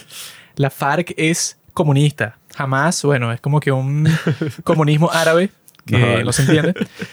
Yo solo apoyo el terrorismo si tú vives en un sitio comunista como Corea del Norte y quieres matar a todos, bueno, hazlo. Pero si no es el caso, no los mates a todos. Entonces yo voy a ir a buscar mis otras cervezas y vamos a pasar a conversar sobre el tema del día de hoy, Scott Pilgrim contra el mundo. Ya he vuelto, ya tengo mis cervezas aquí y podemos conversar sobre una de las más grandes películas. Podemos ir primero con la película, que es como lo que comienza todo, y luego pasar por la serie, que bueno, que no está mal, pero yo creo que es como que algo que hicieron más por diversión, mientras que la película hicieron, bueno, para cambiar el mundo, pues, o sea, para que fuera la mejor película de toda la historia. Que, ajá, bueno, que ya les dije que nosotros la hemos visto 500 trillones de veces Principalmente porque, claro, o sea, nos pasa lo mismo como nos pasó con la red social en el capítulo este de David Fincher, que esta película, bueno, tiene un ritmo que no tiene ninguna otra película en el mundo. Más allá de que, ajá, que se pongan con la estupidez, no, everything, everywhere, all at once, mira, pasan todas estas cosas al mismo tiempo, wow. Bueno, eso es una película de mierda, porque lo genial, bueno, la idea de que tú tengas un ritmo rápido, como pasa tanto en Scott Pilgrim, como en The Social Network, como en Baby Driver, es que hay una historia. Y tú la historia la estás desarrollando muy rápido. Y eso es genial porque lo estás haciendo bien. O sea, estás comunicando todas las cosas que quieres comunicar, pero al mismo tiempo todo es súper rápido. Entonces siempre va a ser eh, súper mega entretenido. Eso es, lo, eso es lo fino. Everything Everywhere All at Once no es ninguna historia, pues, o sea, es una cosa así. Todo el punto es que todo lo que pasa es random, o sea, como que el chiste de la película es que todo es aleatorio, entonces claro, así puede ser súper rápido porque literalmente no importa lo que pasa, o sea, puedes poner cualquier cosa en la pantalla y como tu concepto es que es random, bueno, listo, pues o sea, no importa. En cambio en Scott Pilgrim, eh, yo he visto el material de detrás de escena, pues, o sea, cómo fue que el director conceptualizó toda la cuestión con el autor de los cómics y tal, para que fuera como eso, la ilustración del cómic en movimiento, así como que las onomatopeyas, pues, y las cosas que puedes ver en el cómic las traspasa a la pantalla, pero en movimiento, entonces es distinto porque entonces tiene que estar pendiente del tiempo, pues, o sea, esta película dura una hora con 52 minutos y pasa, bueno, es que sí la película que pasa más rápido, bueno, que sí de todos los tiempos. Porque cada cuestión que, que, eh, que están haciendo, que esa es la otra cuestión cuando tú ves el detrás de escena de esta película, es que los tipos, bueno, eso pues, o sea, para construir esa atmósfera de que es un videojuego y de que todo es como que surreal, los tipos, bueno, hacen cosas como lo que hacen en la primera escena, que es como que un cuarto pero la cámara se echa para atrás y el cuarto parece que se agranda, que se, que se convierte que en un pasillo súper mega largo cuando era un cuartico. Hacen como puros efectos visuales así eh, y van moviendo todo el set. O sea, esto es una película para la que tú ves, bueno, porque existe un set que tú no puedes grabar Scott Pilgrim en, un sitio fijo, pues, o sea, tú no puedes ir a, una casa de una persona o a un club nocturno y tal. Tú tienes que construirlo todo porque estos tipos están poniendo la cámara en sitios así que eso, como que son imposibles que tú lo tengas en cualquier edificio de la vida real porque todo el punto es tener un sentido, pues así como que un sentimiento de que tú estás en un mundo, eso, o sea, que no es real, pues es, es un mundo virtual. Y es raro que tú tengas eso en el 2009, pues, o sea, que es cuando hicieron esta película, que sea un mundo virtual así, cuando en esos tiempos, bueno, eso del mundo virtual era todo una cuestión de, bueno, que es futurista, ¿no? Que las personas estén metidas y miren, una cosa así eh, que no es la vida real, sino es como que una simulación de la vida real, cuando el, el día de hoy casi que todas las películas son sobre eso. En este tiempo, Eric, no, bueno, claro. Eh, Toda la cuestión también es que no es que son personajes de videojuegos que están fingiendo o están tratando de ser personas normales, porque lo principal no es toda esa cuestión de los videojuegos y tal, eso pues eso de que cuando lucha con los exes se convierten en monedas cuando los vence porque en realidad es un juego, eso no es lo principal, eso es más como que un chiste, pues un detalle porque en realidad son los personajes de la vida real, que es como si ellos tuvieran poderes de personajes de videojuegos. No es que sacas a los personajes de los videojuegos y los pones en la vida real como si fuera Wreck-It Ralph. ¿Sabes? La de... Este, no es que lo sacas del videojuego, sino que metes a personas comunes y corrientes en esa atmósfera. Y entonces eso, como que tanto en la película como en los cómics, la parte que en realidad importa no es la pelea contra los exes, pues, o sea, son así como que lo que ponen para que sea más divertido, para que tú tengas una cosa como que, ah, bueno, ya sabes qué es lo próximo, porque ya le ganó al primer ex, que es Matthew Patel, entonces ya va con el segundo, que es Lucas Lee, y así va como que eso es lo que va motivando el avance de la historia. Esa es la razón por la que lo hace, pero en realidad eso no es lo principal, sino lo principal son como que los, persona los problemas personales que tienen los personajes. Sobre todo, bueno, claro, los problemas que tienen con sus relaciones. Y principalmente en el caso de Scott, que es un tipo que, bueno, esa es una parte que yo cuando vi la película y cuando leí el cómic, yo lo que pensaba, bueno, es que yo, yo quiero ser como Scott Pilgrim, porque este tipo eh, te van diciendo durante toda la serie de los cómics y durante la película que el tipo ha estado, no sé, como con 20 mujeres distintas de la ciudad en donde él vive. Que si cuando estaba en la secundaria estuvo como con cuatro. O sea, tuvo como que cuatro noviecitas que no fue nada serio, pero como que el tipo siempre atrae la atención de las mujeres y no son mujeres feas, pues, o sea, son así como que las chicas así más, más cute del sitio en donde él se encuentra, hasta que encuentra, bueno, a Ramona Flowers, que es la que sí lo enamora completamente a él. Y eso, pues, o sea, yo sí quisiera ser como, como el tipo, o sea, yo cuando la vi así, cuando era más joven, yo lo que pensaba es que, bueno, ajá, qué cool eso, pues, que como que eso, pues, o sea, que te muestran que él está sufriendo con todo lo que le pasa, de bueno, que él está como que eh, saliendo con muchas mujeres distintas y eso, bueno, le causa muchos problemas, pero al mismo tiempo, bueno, es chévere que salga con muchas mujeres distintas.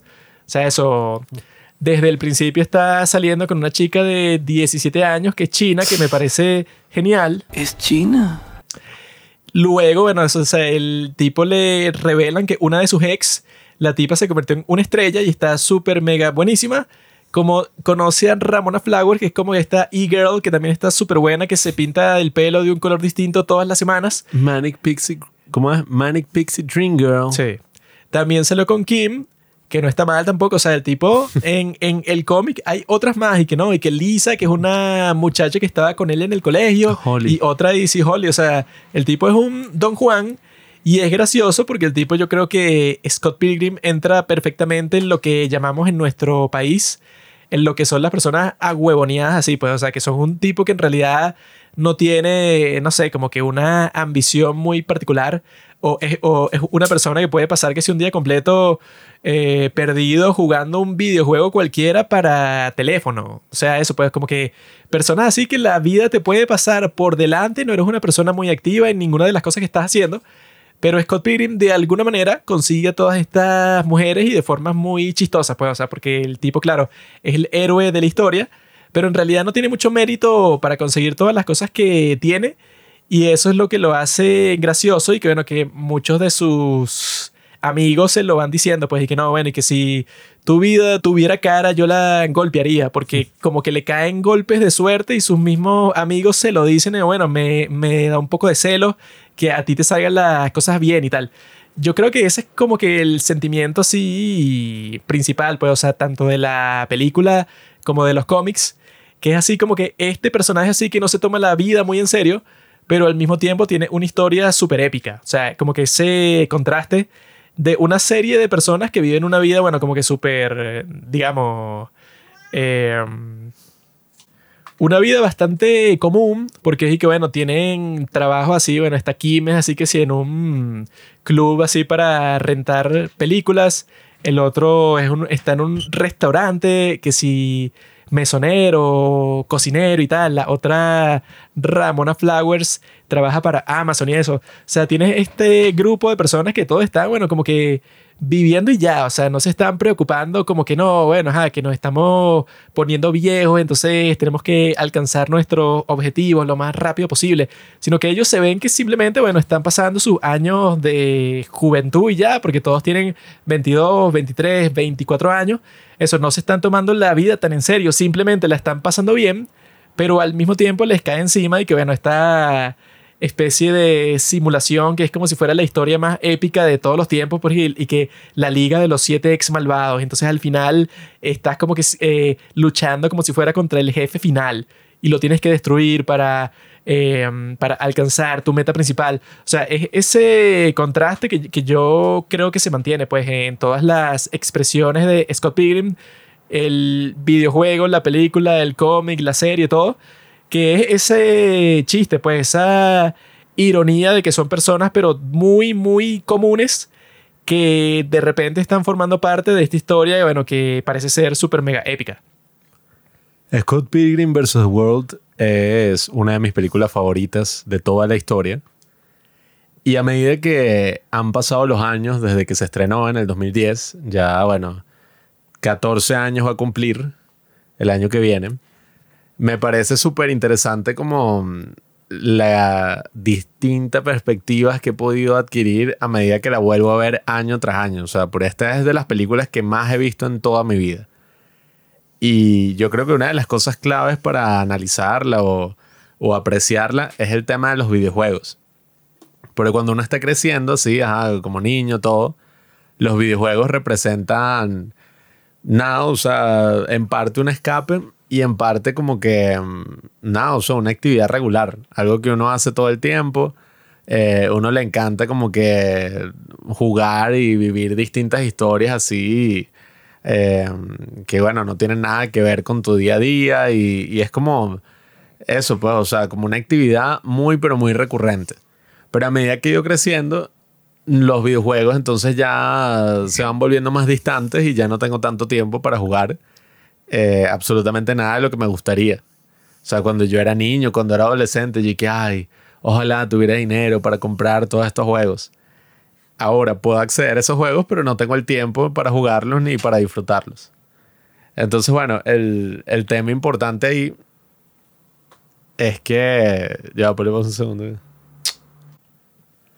Es que cuando uno ya es mayor y tienes como otras responsabilidades, otras cosas que hacer, ya el tiempo no es lo mismo, los videojuegos empiezan a representar otra cosa. A mí me ha pasado que recientemente, bueno, nada, me tocan un pocotón de de cosas que hacer, de tareas que se acumulan, etc. Y los videojuegos a veces pueden representar ese escape, pero también representan como que la única cosa en la que uno tiene un control absoluto. A medida que tú ya eres adulto y ya vas teniendo otras responsabilidades y otras cosas, cuando tú juegas videojuegos, se siente como una actividad muy relajante porque es que, bueno, yo tengo control sobre todas las cosas que pasan aquí. O sea, sobre todo si tú estás jugando un juego narrativo, pues, de una historia, un juego sencillo. Tú dices y que, bueno, se siente como liberador porque estás jugando una cosa en la que, bueno, no existe esa incertidumbre del día a día. O sea, que tienes un, bueno, no sé, o sea, mil cosas que hacer y no sabes si de esas mil cosas vas a lograr lo que tú quieres al final. Aquí siempre vas a lograr lo que tú quieres al final y siempre vas a seguir como la misma historia, el mismo camino, todo. Entonces, oye, yo creo que eso es lo que se representa con Scott Pilgrim, ¿no? O sea, todo este estilo y, este tipo que ve su vida prácticamente como un videojuego. Y es porque eso, o sea, el tipo está en una edad donde las cosas empiezan a verse muchísimo más grandes de lo que parecían. O sea, todo parece titánico. Eh, conseguir un trabajo, conseguir tu propio apartamento, tener una relación, o sea, todas esas cosas empiezan a verse como grandes responsabilidades sobre las cuales tú no tienes control. O al menos no tienes un control absoluto. O sea, pueden pasar muchas cosas ahí, muchos imprevistos. Y yo creo que el tipo, mm, Scott, pues, o sea, tanto en el cómic como en la película, al ver todo así bajo ese estilo, es como si el tipo estuviera y que, bueno, volviendo a, esa cosa que, que todavía no es la madurez, sino viviendo como que en toda esta fantasía donde él todavía tiene como cierto control y puede vivir como una gran aventura y puede tener una gran experiencia, pero al fin y al cabo, bueno, todo eso está en su cabeza. Pues, es que en el cómic está la parte en donde él dice que, que no, es que él para estar con Kim, la baterista de su grupo, y que no, él venció a un tipo que era súper mega poderoso con unos poderes místicos y no sé, como a 90 de los secuaces del tipo. Y luego esta Kim le dice que, bueno, no sé qué estás diciendo tú, si ese tipo que tú dices que era como que, ah, el súper malvado que tú venciste, era un tipo cualquiera que, no, que tú lo viste que me abrazó una vez. Hmm. Y ya tú de ahí como que te creaste la historia épica de que tú entonces ibas a rescatarme a mí porque él me secuestró, porque era el, el villano malvado que, bueno, eso que tú tenías que vencer porque tú eres el héroe de la historia ella le dice eso a él porque el tipo eh, como que incluso se engañó a sí mismo para pensar y que no, sí, eso fue una batalla súper épica en donde yo te rescaté y ahí fue que tú terminaste siendo mi novia. Y la tipa le dice, bueno, no sé qué historia es esa, pues o sea, él así como que también usa eso para él sentirse como el personaje principal. Así que no, bueno, es que yo tuve que pasar por encima de todas estas dificultades para conseguir lo que quiero. Sí, que son como que las historias que nos contamos a nosotros mismos, pues lo que llaman el síndrome del protagonista. Esa gente así que está que no, me pasó esto y después me pasó lo otro y todo el mundo hizo tal. Y que bueno, tú no eres el centro de atención en todos los sitios a los que vas. En el caso de Scott Pilgrim sí parece ser él, pues, o sea, porque en toda la película y en los cómics y tal, es porque es desde su perspectiva que parece que todo lo que pasa y que no, claro, es que Scott Pilgrim es lo más importante que hay en todo momento. Sí, o sea, y, y es como súper curioso que cuando yo la veía así de niño, yo estaba de que, wow, o sea, qué cool es este tipo.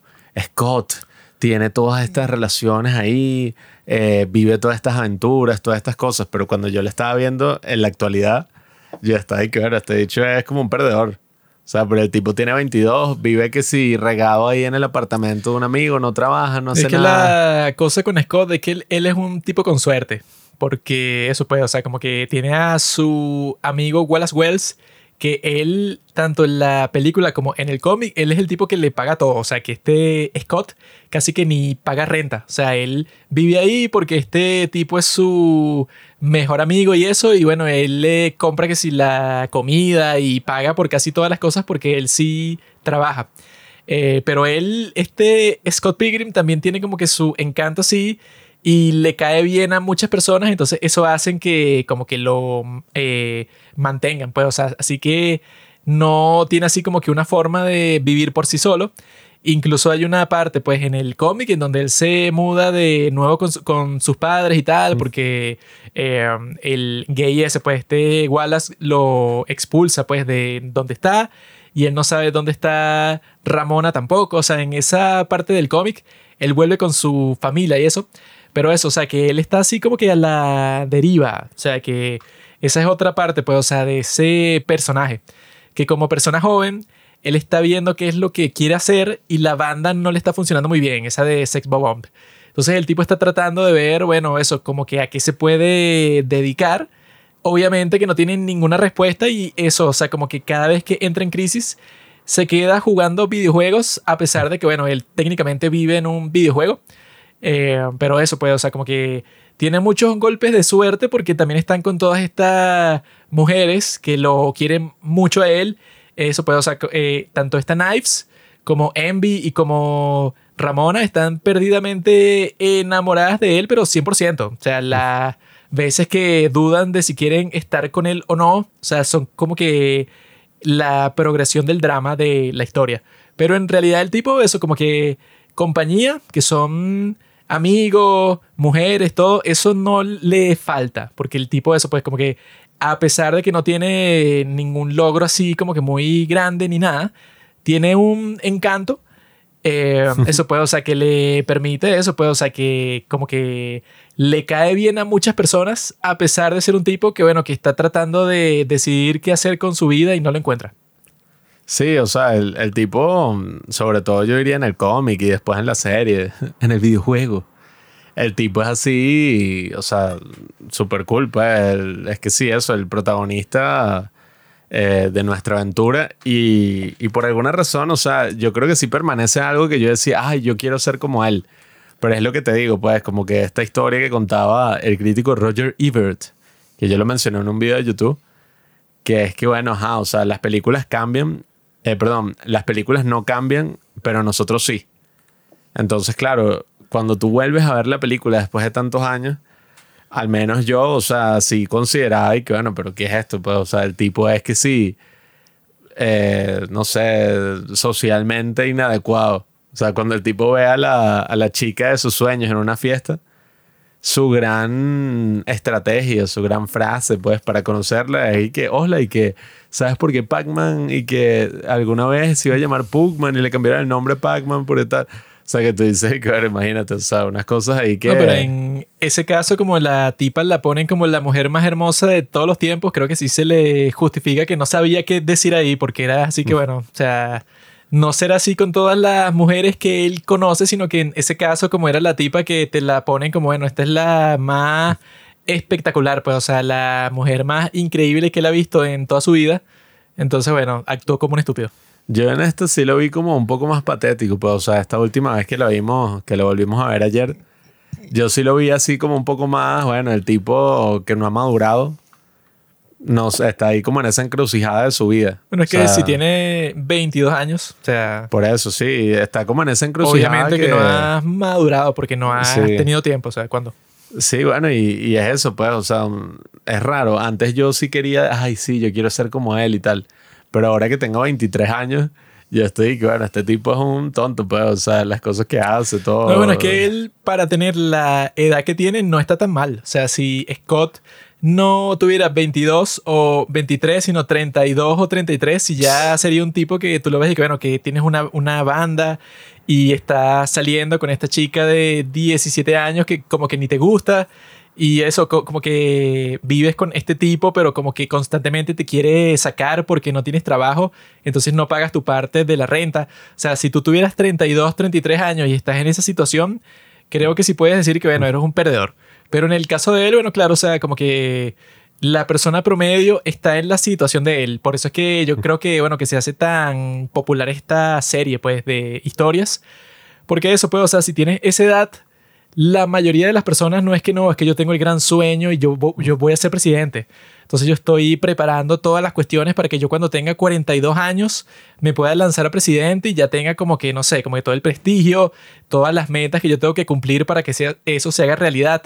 La mayoría de las personas están como Scott Pilgrim, que están como que, bueno, no sé si eso, como de cuál es el camino que yo me voy a ir por la vida, no sé si estudio algo, en realidad no me gusta o consigo un trabajo aquí, pero lo que quiero es divertirme. Eso yo, o sea, como que como persona de esa edad, yo creo que es bastante común.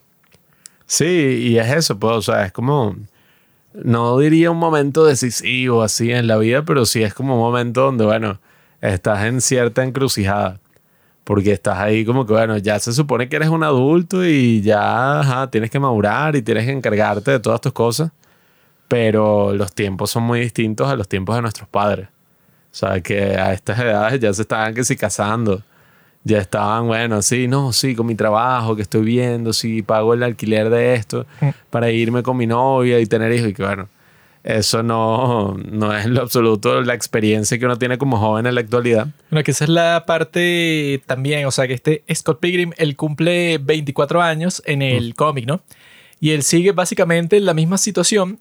Y la cuestión es que es la única cuestión que él está como que haciendo progreso, porque bueno, ya está casi que, su banda sigue existiendo, pero es como que un proyecto ya que está como que en camino hacia la muerte. La única cuestión que él sí está tratando de desarrollar es la relación con Ramona. De resto, esa es la cuestión que yo supongo que también es gran parte de, eso, de por donde se va la historia. Que es que, bueno, que el tipo llega a un punto que como que lo único que tiene, la única cosa que le está haciendo activamente es tratar de conquistar a Ramona y por eso está peleando con sus exnovios. Pero eso, pues, o sea, que él, aparte de esa cuestión, lo de la banda como que tampoco le importa mucho porque cuando está con Ramona tienen práctica, pero el tipo se va de todas formas, pues, o sea, salir con ella y tal. Entonces él, eso pues, o sea, tiene la banda, pero como que por diversión. No le interesa muchísimo así como que cuál puede ser el futuro musical de eso. Él, él en el cómic también estaba en la banda de Envy al principio, pero como que lo botaron de ahí. O sea, él como que sí le gusta la cosa, pero no está así como que tan enamorado de que no, que esta cuestión de la banda de rock tiene que ser eh, eh, exitosa sí o sí. Pues, o sea, como que esa no es su prioridad. La prioridad número uno de él es Ramona Flowers. Y claro, o sea, co- como que eso nos puede decir que el tipo como que se quiere concentrar en eso porque el resto de las cosas de su vida están como que, "Nah". O sea, eso no...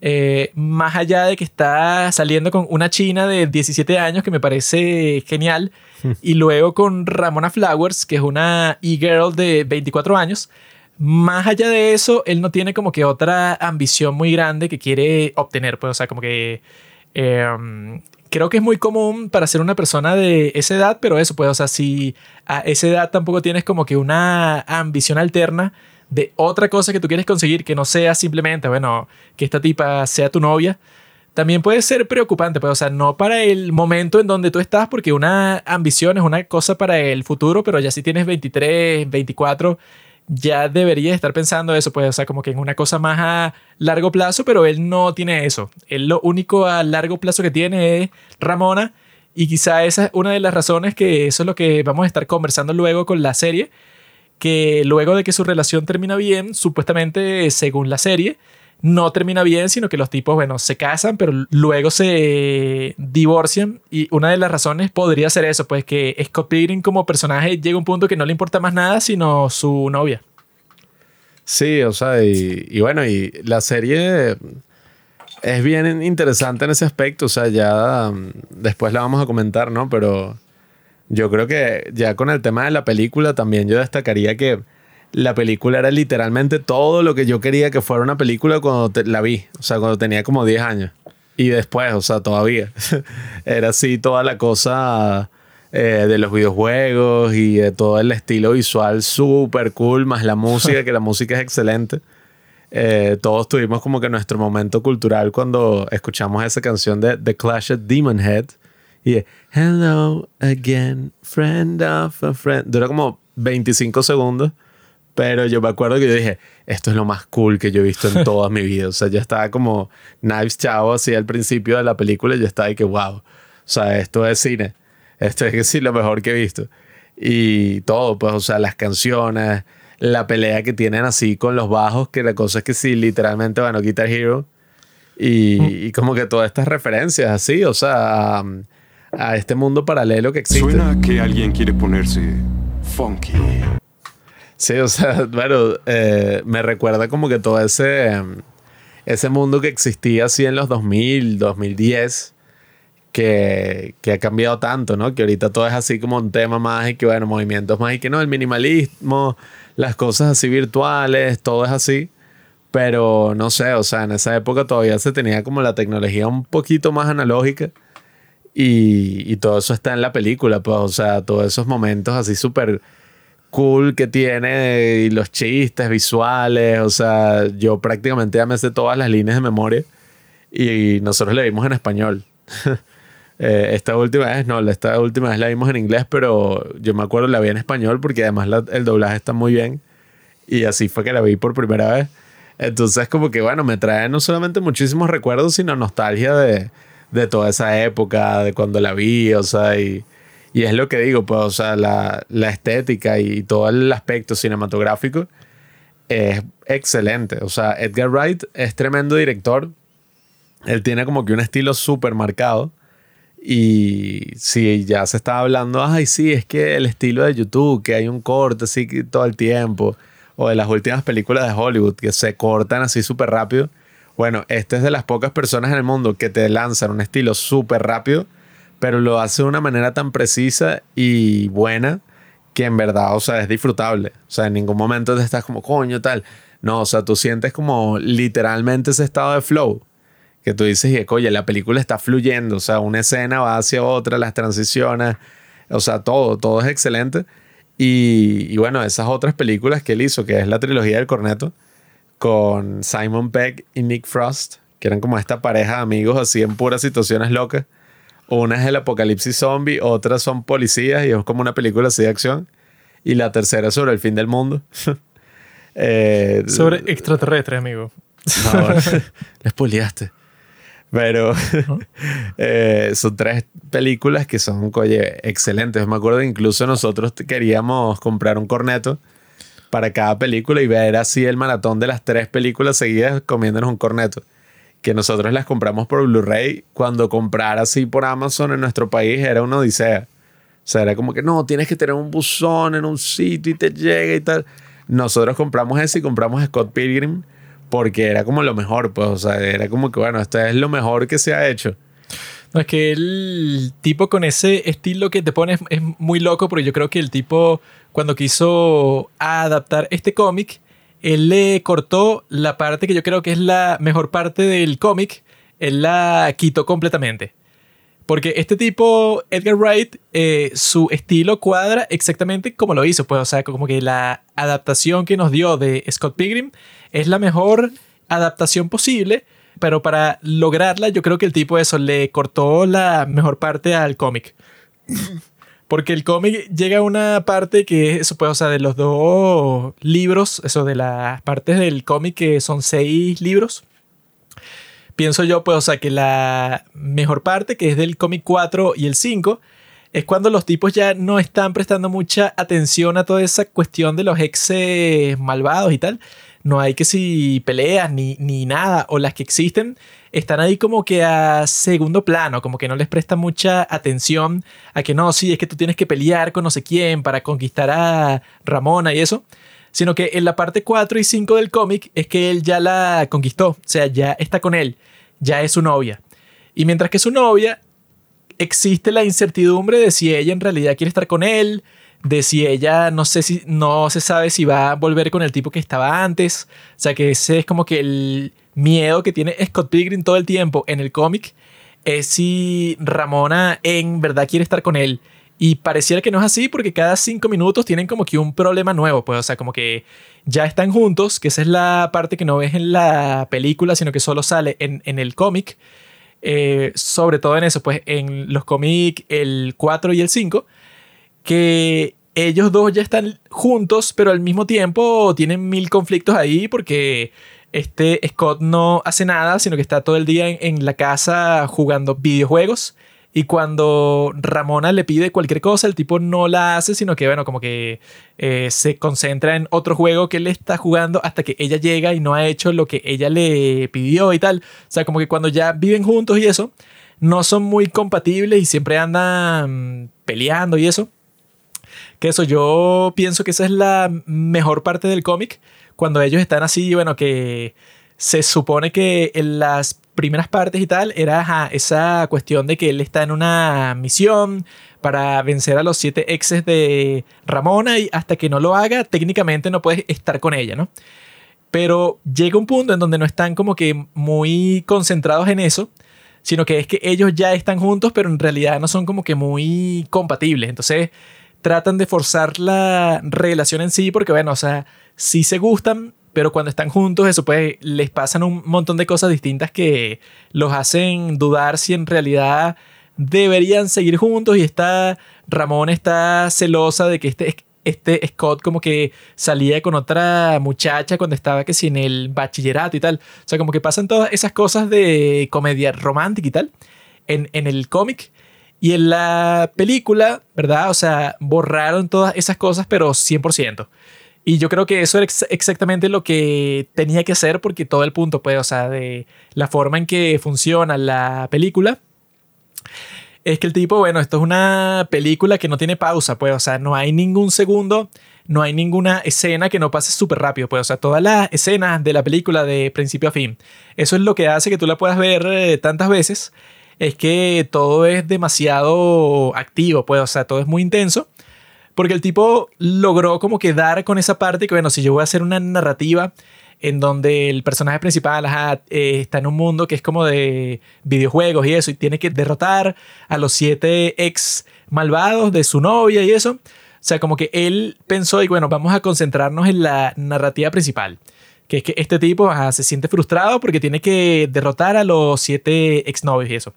Y el tipo cuando lo hace, bueno, eh, como que enfoca totalmente la historia en que eso, pues, o sea, como que esa narrativa de que tienes que llegar al final, tienes que derrotar al jefe más poderoso de todo el juego, como si fuera Bowser, pues, así con Mario y eso, que es el que tiene a tu novia, a tu princesa y tal. Esa es la narrativa que funciona para la película, que bueno, que la hacen de una forma así como que muy simple, pues, o sea, yo creo que casi que cualquier persona la puede disfrutar de esa forma, porque está hecha eso para todo público. Así que eh, si tú conoces la historia de cualquier videojuego, bueno, no vas a tener ningún problema, pues, o sea, en disfrutar esta historia. Eh, pero yo creo que lo más importante, pues, lo que el tipo logró para que esta historia fuera así, es todo lo que tiene que ver con la parte ya de filmar, pues, o sea, con la parte práctica. Pero yo creo que el casting que tiene el tipo es perfecto, pues, o sea, así que si todos los personajes son demasiado icónicos, que si todas las cosas que dicen, cómo están vestidos, cómo actúan, todo lo que hacen de los, de, los ex, es como que el casting es perfecto, pues, o sea, todos los personajes, eh, la actriz que hace de Kim, la que pusieron de Ramona, el mismo Michael Cera como Scott Pilgrim, pues, o sea, los tipos desde el principio fue que, bueno, consiguieron exactamente a los mejores actores que tú los puedes imaginar súper fácil, pues, en ese papel. Si leíste el cómic, bueno, que creo que el cómic se estaba haciendo, o sea, estaba en proceso de terminarse mientras se hacía la película. O sea, eso puede, o sea, que la serie no se terminó y luego fue que se hizo la película, sino que se estaba haciendo al mismo tiempo. Sí, que justamente se estrenó el último cómic de toda la serie y después se estrenó la película días después. O sea, fue el estreno mundial de... Sí, es que eso, ¿no? Es que yo vi que, o sea, particularmente yo creo que, bueno, que hay que hacer énfasis en esa producción como tal. Porque eso, también viendo el detrás de escenas y todo, es que los tipos están así como que súper metidos así profundo en todo el universo que se creó con el cómic. Así que bueno, que esos actores, pues, o sea, que eh, tocan las canciones, pues, o sea, de Sex Bob Ump, los tipos no fue así como que, bueno, ajá, estas son unas canciones estúpidas, así que fue un parte de una película, bueno, que en realidad no, no importa mucho si parece que yo estoy tocando esto bien, porque al fin y al cabo es una película de comedia toda estúpida de unos personajes de un videojuego, así que no me importa. Esa no fue la mentalidad que los tipos tenían, sino que tú cuando ves el detrás de escena, es que los tipos practicaron y que no, esto se saben todas las canciones, pero bueno, se apasionaron en el caso de la actriz que hace de Kim para tocar muy bien la batería y que no, practicó muchísimo tiempo. El, de, el que hace de Stephen Stills también. Michael Cera también. O sea, era así como que todas las personas que estaban involucradas y se creyeron el proyecto 100%. Que si la actriz que hace de Knives Chow y que no, es que ella vio unas lecciones de artes marciales por seis meses antes de entrar a la grabación de la película porque quería que sus movimientos se vieran, bueno, lo mejor posible. O sea, como que para hacer esta película crearon un ambiente en donde todas las personas que estaban participando estaban pensando que no, bueno, esto va a ser lo más épico de toda la historia. Y no sé cómo hicieron eso porque tú ves la historia y dije, ah, bueno, digamos que tú no conoces el cómic y no, no sabes cuál va a ser el resultado final de la película. Tú simplemente eres otro actor. Entonces no sé cómo hacen para convencerte de una película con esta trama, pues, o sea, que es una locura y, pues, o sea, como que no es nada muy tradicional, sino como que te la tienen que explicar porque, no, sí, esta chica que tiene los siete exnovios malvados y tú los tienes que derrotar si quiere salir con ella y tú tienes una banda y por eso hay como cuatro escenas musicales en la película, o sea, que eso que también tiene esa parte musical y que las canciones son muy buenas. Pero yo creo en eso, pues, o sea, que el tipo Edgar Wright para hacer la película no sé, o sea, como que habrá tenido una pasión muy grande por la historia, pues, o sea, para convencer a todas las personas, pues, o sea, que participan en ella, que se tomaran en serio la película porque muy fácilmente pudo haber sido una película, bueno, ajá, adaptas un cómic que casi nadie conoce, o sea, que ni siquiera ha salido completo. Es lógico que la mayoría de los actores estén como que, bueno, o sea, me contrataron, me están pagando, bueno, a mí qué me importa, pues, o sea, esto es una peliculita. O sea, que en escala y en todo, si es una peliculita porque no es un blockbuster, no es nada. Pero eso, pues, o sea, lo raro es que lo que pareciera, pues, y debe ser una de las razones por la que es una película tan buena así, es que parece que todas las personas que participaron, todo el mundo estaba actuando como si esta fuera la película de sus vidas, pues. O sea, y se siente mucho en las escenas, pues, o sea, como que... eh, como hacen los, los chistes y todo, o sea, como que todo funciona muy bien.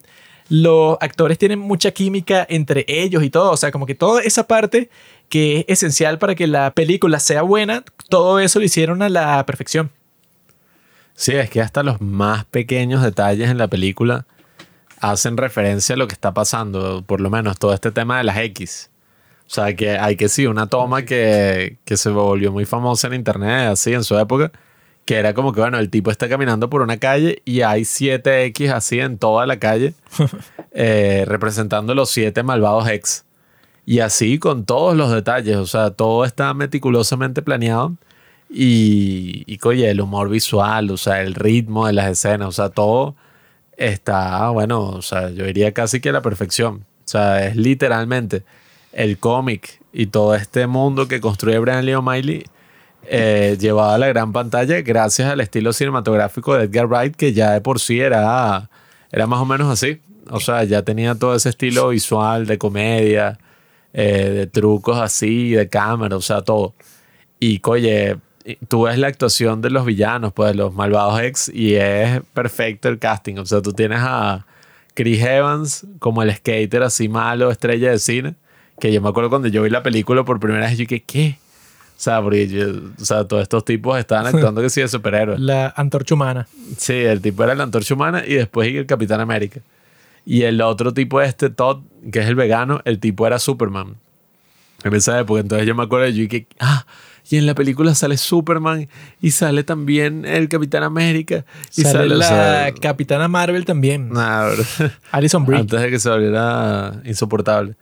Y sale este Jason Schwartzman como Gideon, que ese actor es burda, bueno, sí.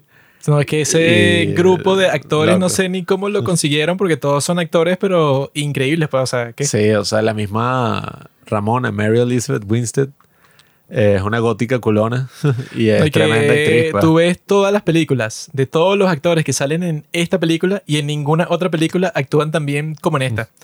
Eso que si yo no conozco ninguna otra película y que no, tú te acuerdas del papel que hizo Mary Elizabeth Winstead, la actriz de Ramona Flowers en esta otra película que fue increíble. O sea, no sé de ninguna otra película que ninguno de estos actores y que no, bueno, actuaron mucho mejor en otra película. Para nada, o sea, como que los tipos gastaron todo su talento solo en esta película. Bueno, la casa de Kim actuó bien en House of Cards. Eh, pero sí, o sea, a ver, yo lo que diría, sí, como modo de conclusión para mm, pasar a la serie, es que, bueno, o sea, esta es sin duda alguna una, de mis películas favoritas y, oye, es como que se alinearan todos los planetas para sacar esta película. O sea, tienes Edgar Wright, que ya de por sí tiene un estilo cinematográfico súper, súper cool. Tienes esta novela gráfica que, oye, yo me acuerdo, yo cuando era niño y, y me enteré que era una novela gráfica, yo ni siquiera sabía.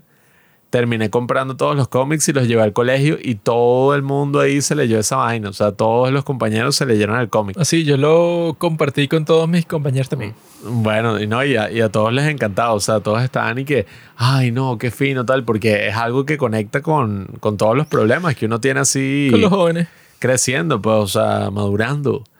Eh, al fin y al cabo, ese es como que todo el tema del, de Scott Pilgrim, diría yo, o sea, como de capturar ese momento generacional donde las personas, bueno, o sea, están cambiando, pues, y, tienen que tomar esa decisión de que, bueno, ya no eres un niño, ya no eres un adolescente y, te tienes que hacer cargo de tu vida. Y, y lo doloroso y, y difícil que eso puede ser, pero también como eso puede ser una gran aventura.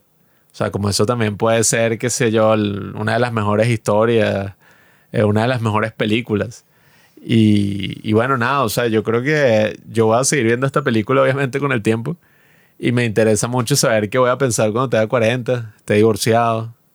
Y por eso es que existe esta serie que nos plantea precisamente el futuro. No, es que eso puede, o sea, con la película esta de Scott Pilgrim, claramente se puede resumir en una sola palabra.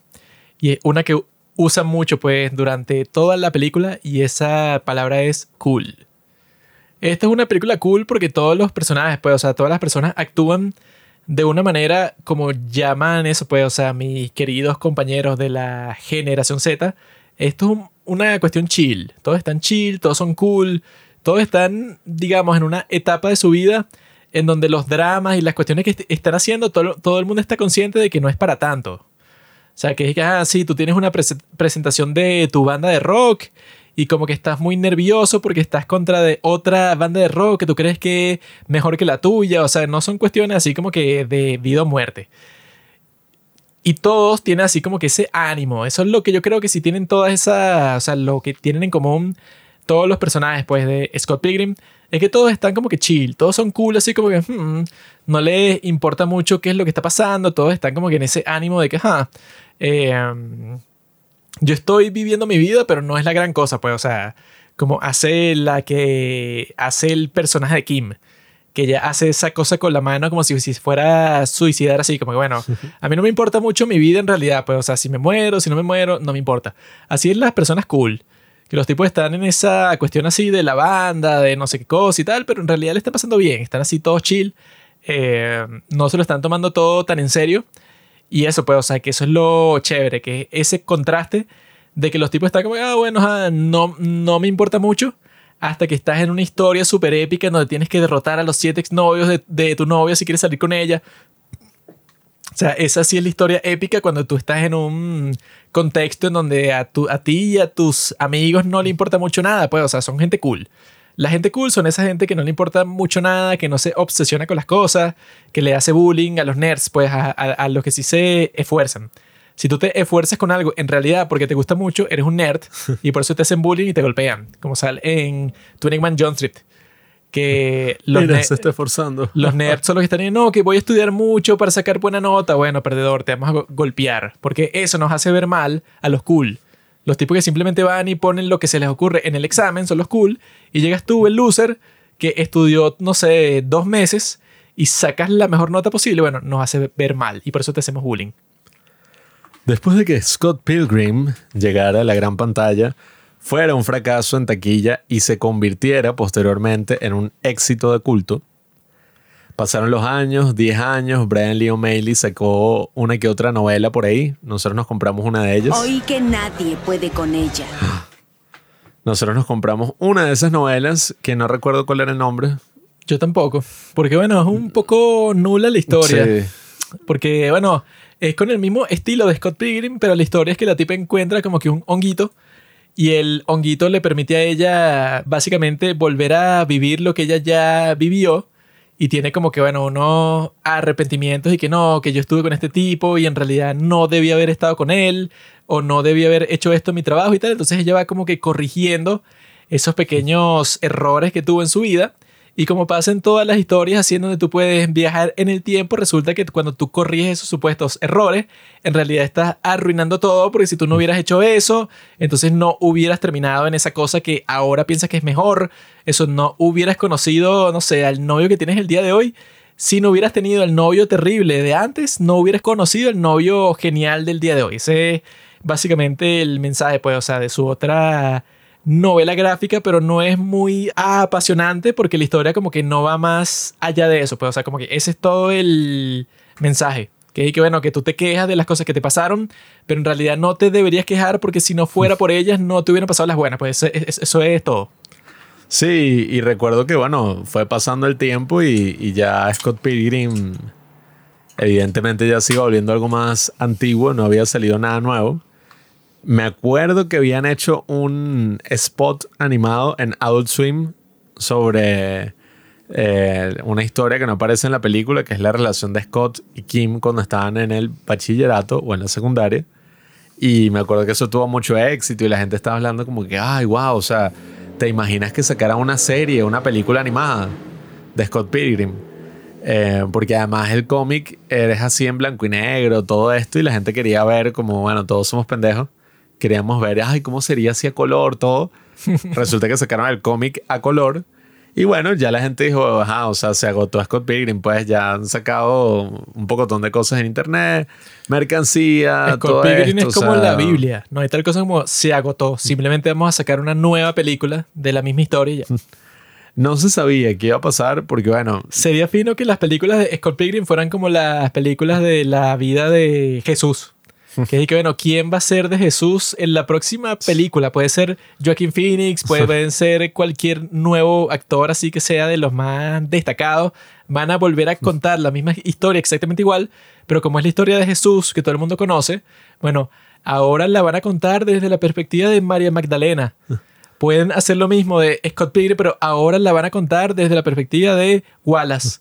Luego la cuentan desde la perspectiva de Knife Chow.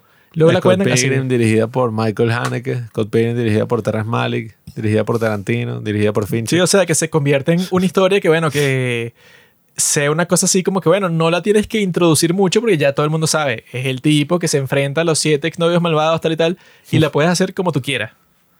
Esa película se quedó ahí capturando un momento único de la historia. Y resulta que, bueno, detrás de escena estaban trabajando los productores de Universal Studios que le dijeron a Edgar Wright como, mira, ajá, o sea, hay algo más que podamos hacer con Scott Pilgrim que no sea una secuela. Quieren exprimirla. Porque le dijeron como que, bueno, no vamos a financiar una secuela live action porque fue muy caro y fue un éxito en, en taquilla, pero hay algo más que podríamos hacer. Una precuela, bro. Y Edgar Wright dijo que, bueno, podrían hacer un anime. que lo dijo así como medio chiste. Pero estos tipos dijeron, oye, a ver, en el 2019 se reunieron con Netflix y le dijeron, mira, vamos a reunirnos con la división de anime que tiene Netflix y vamos a ver si hacemos como que, bueno, una adaptación de Scott Pilgrim Eso es lo más el triste que he escuchado en toda mi vida y que la división de anime de Netflix. ¿Y por qué existe eso? ¿Qué anime hizo Netflix? ¿Y por qué quisieras hacer uno si eso es una perversión asquerosa? Ellos se reunieron con, ajá, o sea, todos estos, hicieron tratos, todo. Y a ver, al mismo tiempo, Scott Pilgrim, al menos el cómic, sí tuvo una gran influencia por esta, estos mangas, pues, o sea, japoneses y, y como que toda esta influencia así del joven que ve anime, lee manga, juega videojuegos, etc. Entonces ellos hicieron como que todo este trato con Netflix y llegaron y le dijeron a Brian Lee O'Malley como, mira, ¿tú tienes alguna historia? ¿Tienes algo? Porque, ajá, ya hicimos un trato con Netflix para ver si hacemos una adaptación de Scott Pilgrim. Y Brian Lee O'Malley no tenía absolutamente nada más para la historia de Scott Pilgrim. Dijo como que, bueno, no, nunca había pensado en hacer una secuela, no tengo nada, o sea, esto es algo que me ha perseguido toda mi vida ya. Se nota, bro.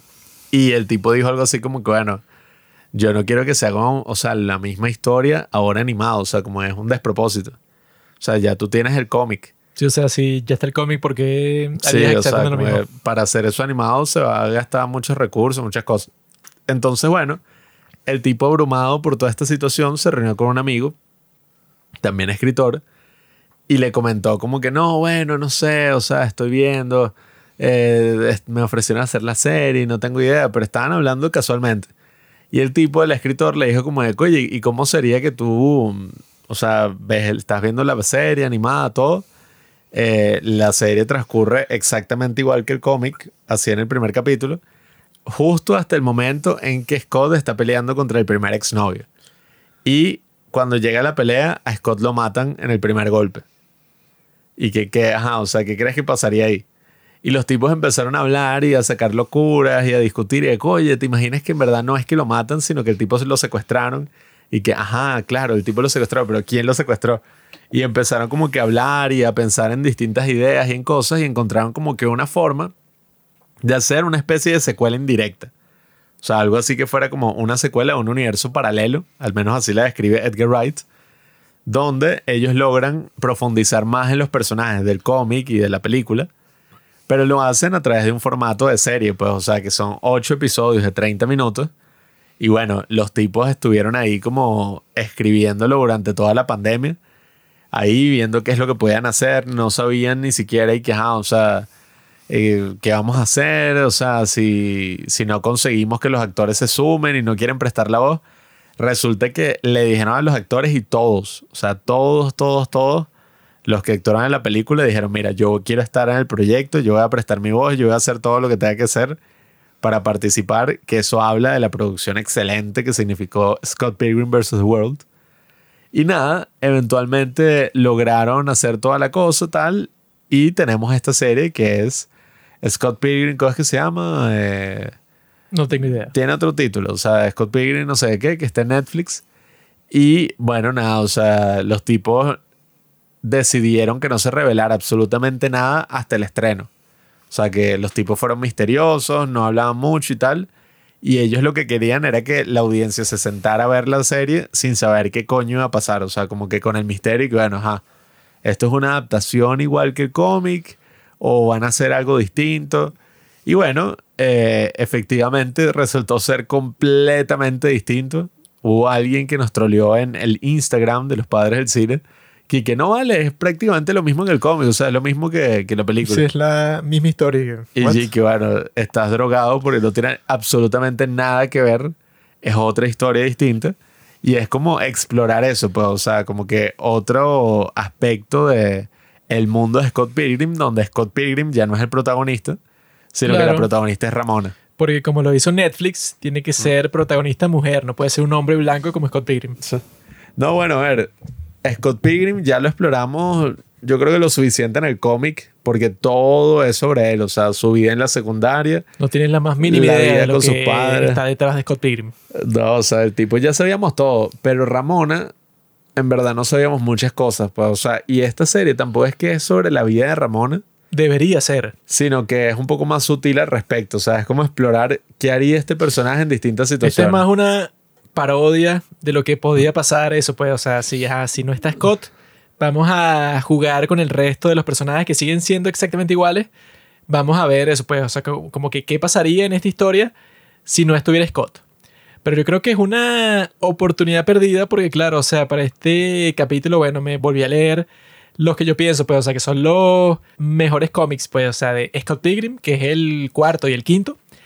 Y yo creo que aquí se pierde la oportunidad de, bueno, de contar la historia real de Ramona. O sea, de ver qué es lo que está detrás del misterio de ella que durante todos los cómics, durante la película, todo, uno de los chistes principales es que, bueno, es que ella nunca dice quién es. Pues, o sea, ella viene de los Estados Unidos, tiene estos exnovios y, bueno, tú sabes qué fue lo que hizo ella con los exnovios. Eh, pero en realidad no sabes nada de ella como tal. O sea, bueno, ¿qué hacías tú? cuando no estaba saliendo con ninguno de estos psicópatas con poderes que hacías tú. No se sabe nada de eso. O sea, a mí, a mí- lo que me gustaría de esta serie, que bueno, que no fue así, pues, o sea, que la, que la hicieron, pienso yo, más como una parodia tanto de la película como de la serie de cómics. Yo lo que quisiera saber es eso, pues, o sea, qué hay detrás de todo eso de Ramona, que es lo que sigue siendo un misterio hoy. De qué fue lo que le pasó con Gideon, porque tiene como que ese trauma ahí.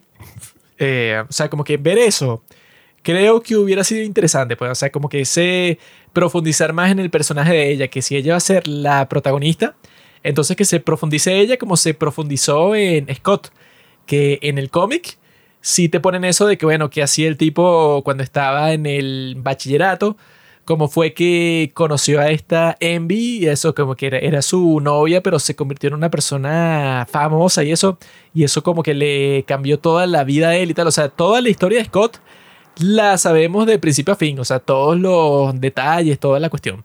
Pero de Ramona, todo el punto es que es un misterio. Y hay una parte, bueno, si se termina el cómic número 5, que ella desaparece. O sea, que está con Scott, pero al final, de alguna manera mágica, ella desaparece enfrente de Scott. Y él está muy deprimido porque él se estaba dando cuenta de que ellos dos se estaban distanciando con el tiempo. Y de repente ella literalmente frente a él de una manera mágica desaparece. Entonces él queda, bueno, o sea, sin nada, pues, o sea, para el, el sexto cómic, el tipo está perdido, no sabe qué hacer porque, bueno, ajá, yo vivía con Ramona, hacía todo con ella, ella era mi novia, o sea, la persona que yo más amaba en todo el mundo y de repente literalmente desapareció en el aire, pues, o sea, se desvaneció. Y entonces él está forzado a ver qué hace si- sin ella y tal, o sea, esa parte es muy cool. Pero claro, pues, o sea, si vas a volver a explorar la historia del mundo de Scott Pilgrim, eh, yo no estaba pensando esto mientras estaba viendo la serie, pero, o sea, la serie como tal sí la disfruté porque, bueno, es una parodia con los personajes que yo conozco a la perfección así. Entonces, bueno, eran puros chistes estúpidos así. Que, bueno, ¿qué pasaría si Matthew Patel es el que controla toda la fortuna del tipo ese Gideon? ¿Y qué pasa si Gideon en realidad sale con esta Julie y viven en su casa ahí, pero el tipo en realidad sigue queriendo ser malvado? O sea, todo eso está gracioso. Pero yo creo que, bueno, que si querían, bueno, eso, eso es lo que yo pensaría, pues, o sea, si a mí me preguntaran, y que, bueno, ¿de, de qué va a ser la nueva serie? ¿Scott Pilgrim? ¿O qué quisieras ver tú ahí? Yo lo que respondería, bueno, yo quiero ver cuál es la historia de, Ramona, qué es lo que te ponen, qué es lo más misterioso y tal, o sea, que ella es el personaje así que nunca dicen nada de su vida porque como viene de Estados Unidos, nadie sabe qué fue lo que le pasó. Bueno, yo creo que pudiéramos haber visto qué fue lo que le pasó, pues, o sea, creo que hubiera sido mucho más interesante que lo que vimos en esta serie. Yo creo que sí se profundizó un poco en el personaje de Ramona, quizás no tan explícitamente así para mostrar qué fue lo que ella hizo antes ni nada, pero al menos mostrando quién era ella, pues, o sea, de alguna forma en toda la serie es como el recorrido del personaje dándose cuenta de que ella la cagó con todos sus ex y fue porque, o sea, al fin y al cabo a todos los mandó a, a la mierda. O sea, como que nunca les dio una oportunidad. Apenas vio que la cosa ya se ponía seria, huía y se iba. Y era como ella tratando de buscar una segunda oportunidad y decir, mira, yo no soy esto. O sea, yo no soy la persona que, bueno, que, que simplemente huye de todas las situaciones, sino que me voy a quedar en esta y la voy a afrontar y voy a buscar a, a este tal Scott, a este hombre, con, a este joven con el que salí una vez. Entonces yo creo que eso hace una especie de, análisis, pues, o sea, de estudio del personaje interesante. Sin embargo, claro, se nota que esto no es una cosa de la escala de Scott Pilgrim, como que, bueno, el tipo estuvo trabajando así apasionadamente por años, haciéndolo, su proyecto de vida, sino que, claro, o sea, esto fue más como una especie de ejercicio eh, y reto creativo. O sea, como, mira, vamos a explorar qué pasaría si con todos estos personajes, o sea, y eso no sé, o sea, a la larga yo creo que es bien interesante, pues, o sea, el, el tema de la historia sí se vuelve súper entretenido, considero yo, porque los capítulos duran media hora y hay como ciertos capítulos que yo destacaría, que es como cuando ellos tienen la pelea en el videoclub, esta Roxy y Ramona que van como que viajando por géneros cinematográficos y peleando en distintos géneros. Eso estuvo súper, súper cool, o sea, eso me encantó. Y también otros episodios como cuando, por ejemplo, tienen todo esto de que no, eh, va a haber una producción de la película de Scott Pilgrim en la serie. Y lo va a interpretar que sí, Lucas Lee va a ser Scott Pilgrim. Sí, esa parte fue muy chistosa porque, bueno, es lo más Sí. estúpido del mundo. Y no, Wallace Wells va a actuar como Wallace Wells porque él es el único Sí. que puede hacer ese papel. Mientras tanto, este Matthew Patel quiere ser Scott Pilgrim, pero en el musical que van a hacer cuando cancelan la película, cuando el que iba a interpretar a Scott era Todd. Pero luego era Lucas Lee y tal, o sea, como que hacen así como que todo ese chiste de qué es lo que pasaría si estos tipos no tienen que hacer una película sobre la propia historia. O sea, es una cosa muy estúpida, pero también es muy graciosa. Yo cuando le estaba viendo, bueno, esto fue hecho para los fans de Scott Pilgrim, pues, o sea, que tú conoces a todos los personajes y simplemente te da risa que, bueno, que Wallace tiene una relación con Todd. Así, pero sexual, que los muestran que tienen sexo como 30 veces. Y este Todd se enamora tanto de Wallace Wells que el tipo se hace un tatuaje con su nombre y todo. Y este Wallace está de bueno, no sé por qué te enamoraste de mí si lo que tuvimos fue sexo y ya. Y el tipo que no, pero hubo una chispa. Y Wallace que no hubo ninguna chispa. Así como, bueno, no sé, como que lo más estúpido, lo más gracioso que puede pasar, porque ¿qué te vas a imaginar tú así que te cambien, pues, o sea, las características del personaje de esa forma así tan tonta? Sí, ¿no? Y, o sea, la, la serie yo no sé si diría que es una burla de Scott Pilgrim como tal, sino yo diría que es una burla de las secuelas y de todo el concepto así de sacar secuelas y seguir como estirando una franquicia o bueno, el mismo concepto de franquicia.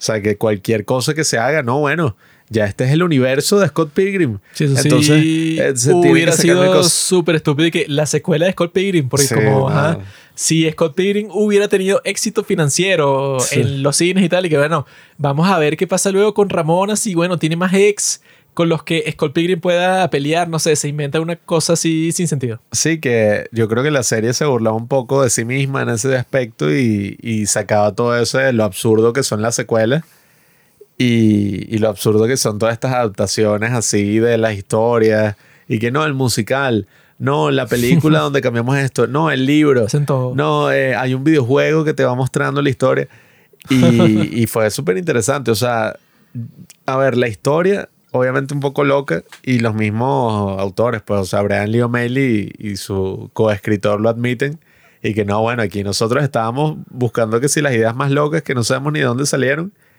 y con eso organizamos todo, pues, o sea, todo el guion, toda la serie y básicamente hicimos como que algo especial de lo cual no tenemos pensado una segunda temporada, nada, o sea, ellos dijeron, mira, quizás en un futuro, si 50 coincidencias se alinean al mismo tiempo, nosotros haríamos otra segunda temporada, pero en verdad aquí lo dimos todo, pues, o sea, aquí dijimos, Al final vamos a te sacar todo ponen lo que una tenemos. cosa ahí que es como para la segunda temporada que este Sí. Gideon dice que ahora es que va a empezar el juego. Y, ah, sí.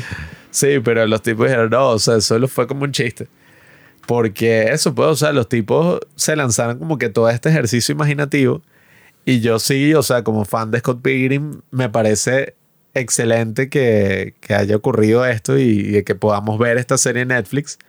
Porque, coño, o sea, la calidad es innegable. Yo creo que tuvieron que hab- haber hecho eso que yo dije, eso de la historia de Ramona, Para mí hubiera sido mucho más interesante así.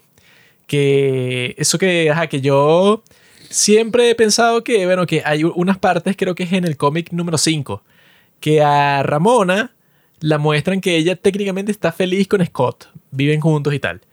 Pero en, en el cómic hay como que ciertas... eh, digamos, hay como que ciertos dibujos en el cómic, o sea, que ni siquiera es con diálogo, sino que Ramona parece tener unos problemas, así que ella como que se ve en el espejo de repente y pone una cara así como que, no sé, como que está desesperada.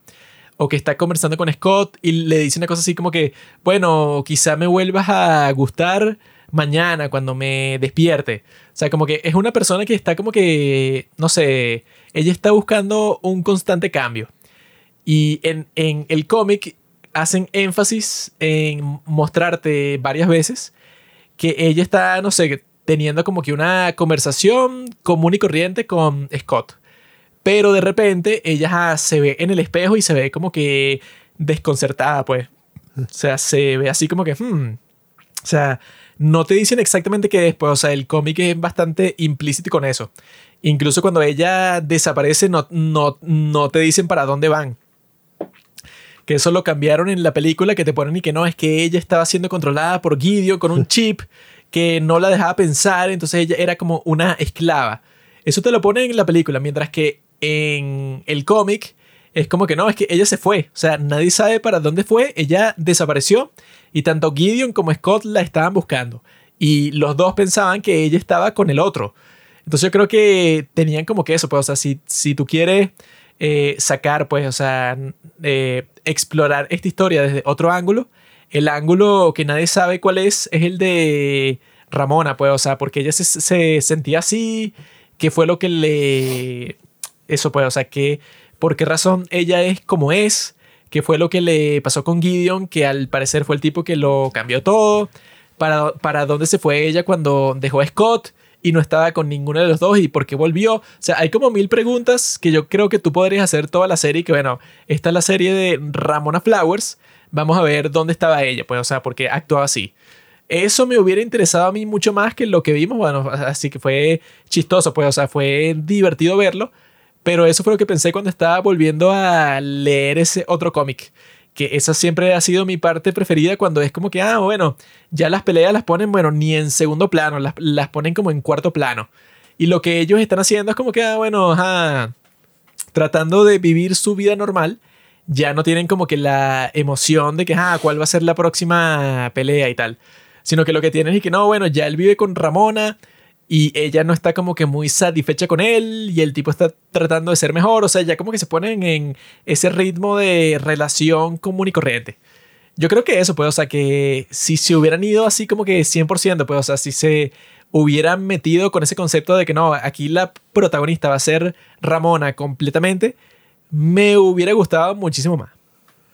Yo soy un mega fanático de la animación. Entonces, cuando estaba viendo la serie, estaba así todo nerd. Y que, wow, o sea, en los detalles. Mira cómo animaron todas estas escenas de pelea. Y mira lo que hicieron acá. Y mira cómo pusieron todo el estilo anime. Entonces, para mí. Cuando bueno, pone es- eso que este Wallace como que se consigue con una chica anime por la calle y la ignora y resulta que esa es una serie que están viendo. Sí, sí, o sea, todos los distintos estilos ahí que le metieron y, y los detalles así. Que, que coño, o sea, para mí la serie sí es como esa extravaganza visual así en cuanto a animación que me parece que captura perfectamente el estilo del cómic. O sea, el cómic siendo así medio cutre, pues, en, comparación con esto. O sea, porque es en blanco y negro y, y todo esto así.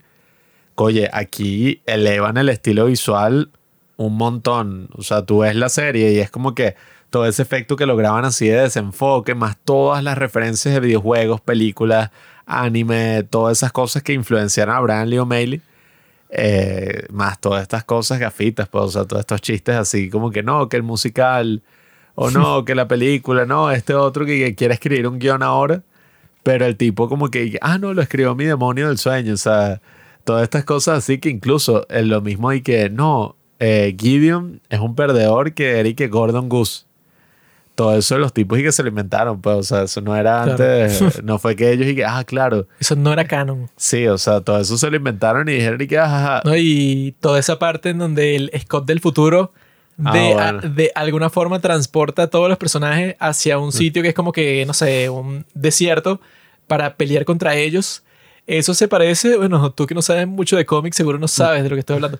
Tú conoces la serie Secret Wars, Guerras Secretas. sí, En esa cuestión No de. Secret Wars, que yo sí la leí porque soy un tipo culto, pasa una cuestión así que el Doctor Doom, que es el villano de ese, de ese cómic, ese villano de los Cuatro Fantásticos, el tipo no sé por qué es que lo hace, pero él transporta de repente a todos los superhéroes como que a un sitio así, pues, o sea, como que a un planeta totalmente apartado del resto del mundo, porque él los tiene ahí como que para vencerlos, porque el tipo no sé cómo se convirtió que sí en el más poderoso de, de todo el mundo. Y yo creo que de ahí es que te ponen eso, pues en la serie te ponen eso de que ese Scott Pilgrim que, que entrenó por 10 años para vencer a todos los personajes del mundo y tal, los transporta a todos y que no, están así como que en un desierto. Y ahí es que él los va a derrotar y tienen esta super pelea épica contra él y eso. Para mí yo creo que, bueno, que es imposible que no me hubiera gustado esta serie porque digo, bueno, sí, sí es exactamente del basado tanto en el cómic como en la película, con mil referencias, burlándose de todos los personajes, o sea, está hecho exactamente para los fans de la película y del cómic. O sea, si eres fan de la película y del cómic, te va a encantar sí o sí. no, y, y todo lo que hicieron con el diseño del futuro, que yo leí una entrevista donde lo comentaban, que, que ay, ¿por qué el futuro se ve así? Y ellos y que, bueno, es que nosotros lo escribimos durante el COVID y era raro porque el COVID era como un tiempo que parecía todo distópico, así, una catástrofe mundial, pero al mismo tiempo como que todos estaban en sus casas y se, era como cierta calma. Entonces ellos le dijeron esa idea al estudio de animación así japonés y los tipos hicieron el futuro así donde es y que bueno, todo está como medio destruido, pero también medio fino así, medio en calma todo y no hay mucha gente, todo es así. Y todos se cubren el rostro, sí. Sí, o sea, hay gente así, eso, pues, un tapabocas futurista. Más todo el diseño que le metieron así de los videojuegos y no, que las memorias se ven así, la mansión. Todo eso me encantó, o sea, yo... Y que el bueno, esposo de Wallace trabaja Ah, para sí. Nintendo, o sea, puros detalles estúpidos así. yo creo que yo la volvería a ver eh, probablemente uno que otro capítulo así, o sea, porque hubo capítulos que me encantaron, como ese que te digo del cine.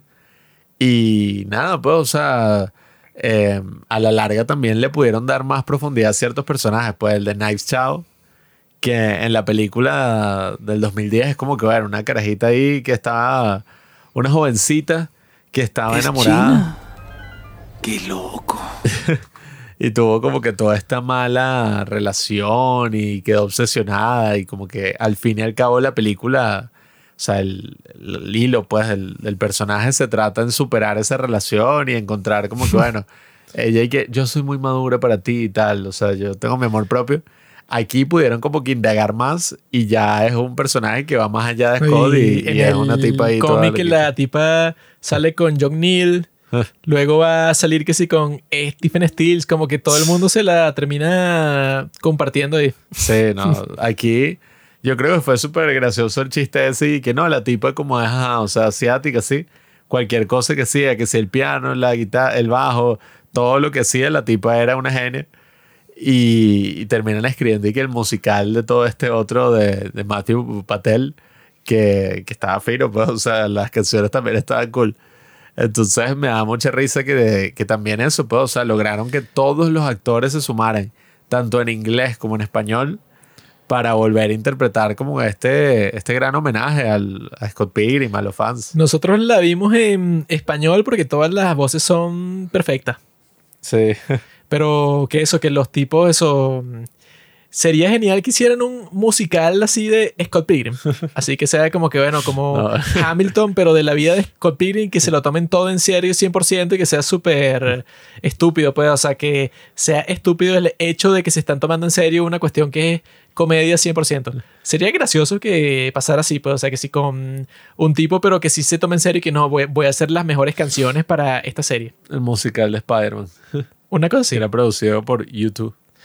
Pero yo lo que vi es eso, pues, o sea, que en esta serie sí, bueno, los tipos como que se yo lo principal que vi es que los tipos sí querían hacer como mil chistes, sobre todo, pues, o sea, hacían referencias de la película, del cómic todo el tiempo, así como que burlándose de ellos, pues, o sea, como que era el creador de la serie burlándose de eso, pues, o sea, de su propia creación.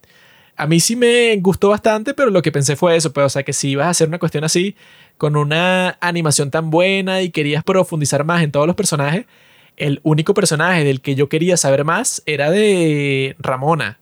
Todos los otros me dan igual porque ya ellos se conocen, pues, o sea, ya tú sabes como que más o menos eh, cómo funciona cada uno, pero el personaje que sí era el gran misterio era Ramona en el cómic, era así como la pone que nunca quiere eso, creo que es eso, pues en el cómic 5, en donde ella por fin dice su edad y su cumpleaños, pero ella todo ese tiempo era que no, que yo no voy a decir nada porque me quiero mantener como un misterio. Y que al mismo tiempo la serie también se puso un poco woke. Ahí cuando hay una parte que dice que no, que claro, que la sociedad ve muy terrible que el muchacho de 23 sale con uno de, una muchacha de 17 y tal. Y yo me puse a pensar sobre eso así como que bueno, eso es tonto. Porque yo tenía un experimento así que yo pensé en mi mente. Eh, nosotros así como eso, pues, o sea, como pervertidos, nosotros pensamos así. Hay una muchacha, ¿verdad?, que estudia en nuestra universidad. ¿Sabes cuál, no, Pablo? La que llaman Claudia. Claro que sí, tonta. Como que ni idea, idiota. Esa es la tipa que se convirtió en un meme en nuestro grupo así, porque es la tipa que está tan buena. O sea, es como que tan increíblemente. Ah, es que yo creí que decías en la facultad. Yo que, ah. Sí, verga. Sí, claro. Hay una muchacha, pues, en nuestra universidad cuyo nombre es Claudia, que está tan increíblemente sucia, así, buena, sexy, que, bueno, es así como que el estereotipo, así como que, bueno, esta es la tipa que, que literalmente no puede estar más buena en la tierra. Entonces, yo lo que pensé es que, bueno, digamos que yo, ¿verdad? Digamos que yo llego aquí un día eh, y entonces est- estás tú, pues, y la- las personas que nosotros conocemos, y yo les presento a mi nueva novia, ¿no? Esta chica Claudia, que tiene 17 años, ¿no? Entonces, en ese caso, nadie le parecería que yo soy un pervertido porque, bueno, está saliendo con una chica que tiene 17, pero esta en particular está increíblemente buena, pues, o sea, una mujer que, bueno, o sea, esta que nosotros decimos, pues, o sea, que se convirtió en un meme, pues, en nuestro grupo, es así que, bueno, que está tan buena que cualquier persona la ve y que no, bueno, es una cosa que parece irreal incluso, ¿no? Ahora, o sea, yo creo que la perversión real ahí, pues, o sea, no tiene que ver con la edad. Tiene que ver con que, por ejemplo, digamos que yo llego, o sea, eso, pues el, el mismo escenario exactamente igual. Pero en este caso yo llego con una chama de 17 años, pero que es una nerd. Una chama que ponte que yo luego te cuento y que no, es que yo quería tener sexo con ella lo más rápido posible, pero ella dice que es virgen y no se siente cómoda y tal, pero yo estoy tratando de convencerla y tal. Eso es lo creepy. Eso es lo que verdaderamente las personas reconocen como que, bueno, eso es lo raro. Que este tipo quiere aprovecharse de esta muchacha que es virgen, que no, que no quiere ni tener sexo con él ni nada, pero él como que le está convenciendo. Eso de que tú le estás convenciendo, eso es lo, lo creepy. Porque bueno, eso pues si ella no quiere, o sea, eso es lo raro, pues, o sea, que tú estás tratando de forzarla en cierto sentido. Eso es lo que se asume. Nadie diría nada sobre la edad si fuera la chica esa que te estoy diciendo, pues la que todos eh, estamos en consenso de que es la tipa, bueno, más atractiva, no sé, de toda la universidad completa. Si tú estuvieras saliendo con esa tipa a los 17, si sea tu novia y tú, bueno, con la edad que tienes el día de hoy, nadie estaría que, bueno, Pablo, qué enfermo. Todo el mundo estaría, bueno, es obvio, este tipo está saliendo con esta tipa porque, bueno, es como que una mujer súper atractiva, súper sexual, bueno, es así como que es lo esperado. Por eso es que eso, pues en la película, ¿verdad? Cuando Scott, que eso es lo primero que te dice, pues, o sea, cuando comienza la película, eh, Scott Pilgrim sale con una chica de 17. Y el chiste es que la tipa, bueno, es que sí, la muchachita más inocente de toda la historia. Y este Scott, como tuvo ese rompimiento tan fuerte con esa envy, entonces él está, bueno, pues, o sea, quiere estar con cualquier mujer ya y no le importa quién sea. Y bueno, ella y quiere eso, pues, o sea, no va a tener sexo con él nunca porque no, y que le da vergüenza cuando se toman de la mano y tal. O sea, como que en la película te muestran eso como un chiste, pero en la serie como que se pone así con ese comentario así que no, claro, es que es como que la inmadurez de Scott. ¿Por qué eso? Porque ya tenía 22, 23 años que él quiso salir, pues, o sea, con esa chica de 17 años. Pero eso, pues, o sea, que no es la cuestión, o sea, lo esencial, pues, o sea, para juzgar eso, no es la edad, sino es quién es. O sea, hay personas a los 17, a los 17 años como Pablo, que bueno, que él ya estaba, bueno, tomando drogas, teniendo relaciones sexuales, o sea, un tipo así como que, como lo que llaman aquí, dañado. y hay muchachos a los 17 que, bueno, que nunca han tocado, no sé, una cerveza en toda su vida. Entonces no es cuestión de edad, es cuestión de, bueno, o sea, de experiencia de vida. Yo no sé, yo creo que ya eso quizá no era woke en el sentido moderno, pero si era más liberal todo ese mundo de Scott Pilgrim así, el tipo es canadiense, Sí, el bueno, tipo ya que no, el- con que estén en los Canadá. veganos. Los veganos son los que tienen los superpoderes, todos No, y, estos lo- mensajes y así. los gays son personas así como que, Ah. como tú y yo, pues, o sea, personas comunes y corrientes, ese tipo de mensaje izquierdista, pues. Juanqui antes le gustaba Scott Pilgrim y era un tipo normal. Un tipo que decía, ah, bueno, ajá, o sea, reconozco que todos estos valores no son nada locos, pues, o sea, los gays, todo esto está bien. Pero ahorita se vio consumido por cierta ideología. Ahorita me puse a identificar Y pensé que no, bueno, esto es comunista, marxista, no joda. Ahora es como, ¿cómo es? Milei, No, no, no, el otro, el de los años 60 en Estados Unidos. Putin, McCarthy. Ahorita está así como en ese, pues, en la era McCarthy. Hay que este, prohibir el Scott. Pilgrim. Eso no, si los jóvenes se ponen a ver eso, terminan homosexuales, terminan asiáticos, terminan así terrible. Yo lo que creo es eso, o sea, es como una especie de homenaje a toda la serie, pero al mismo tiempo, o sea, se nota que es como un experimento creativo que está haciendo el carajo y que bueno, me acaban de ofrecer este chance, vamos a tratar de hacerlo mejor con ellos. Bueno, es que si, Y bueno, lo si logró, el o sea, chance que te está dando eso es Netflix, Sí, no, creo Y, que o sea, no es muy complicado. Y que bueno, claro que lo hago, sea lo que sea. Yo creo que el tipo al fin y al cabo logró su objetivo y, y la serie es buena. O sea, como digo, a mí me encanta la animación y en cuanto al aspecto técnico, está súper, súper cool porque es básicamente el tipo que estaba influenciado por Japón, o sea, la cultura japonesa, los videojuegos, toda esta cultura del manga, tuvo la oportunidad de colaborar con los mismos carajos que son los encargados de hacer los mangas, eh, los animes, todo eso, y los tipos hicieron una adaptación que, oye, o sea, está súper bien. O sea, todo el aspecto técnico. Te voy a decir lo que le dije a la prostituta en estos días. Voy al baño y continuamos. Pero bueno, damas y caballeros, yo considero que Scott Pilgrim capturó la voz de una generación. Porque, ajá, o sea, a ver, eh, ya todas estas vainas así culturales, no sé, o sea, no sé ni cuál va a ser la, la representación de todo esto para la generación Z, la generación tal. El Joker, bro. Sí, bueno, o sea, sería una vaina un poco más distópica, más oscura, más así que... ah, eh, Everything Everywhere All At Once, que todos los millennials sobre todo, y que wow, o sea, esta película es mi vida. Pero al parecer habían tiempos más sencillos, tiempos más simples, o sea, tenías películas así como 500 Days of Summer, tenías películas como, ¿te acuerdas una que es como Garden, Garden State? Creo que se llama, que es con el tipo este de Scrubs, la serie esta, que el bicho es así medio drogadicto y Ah, está sí. con Natalie Portman.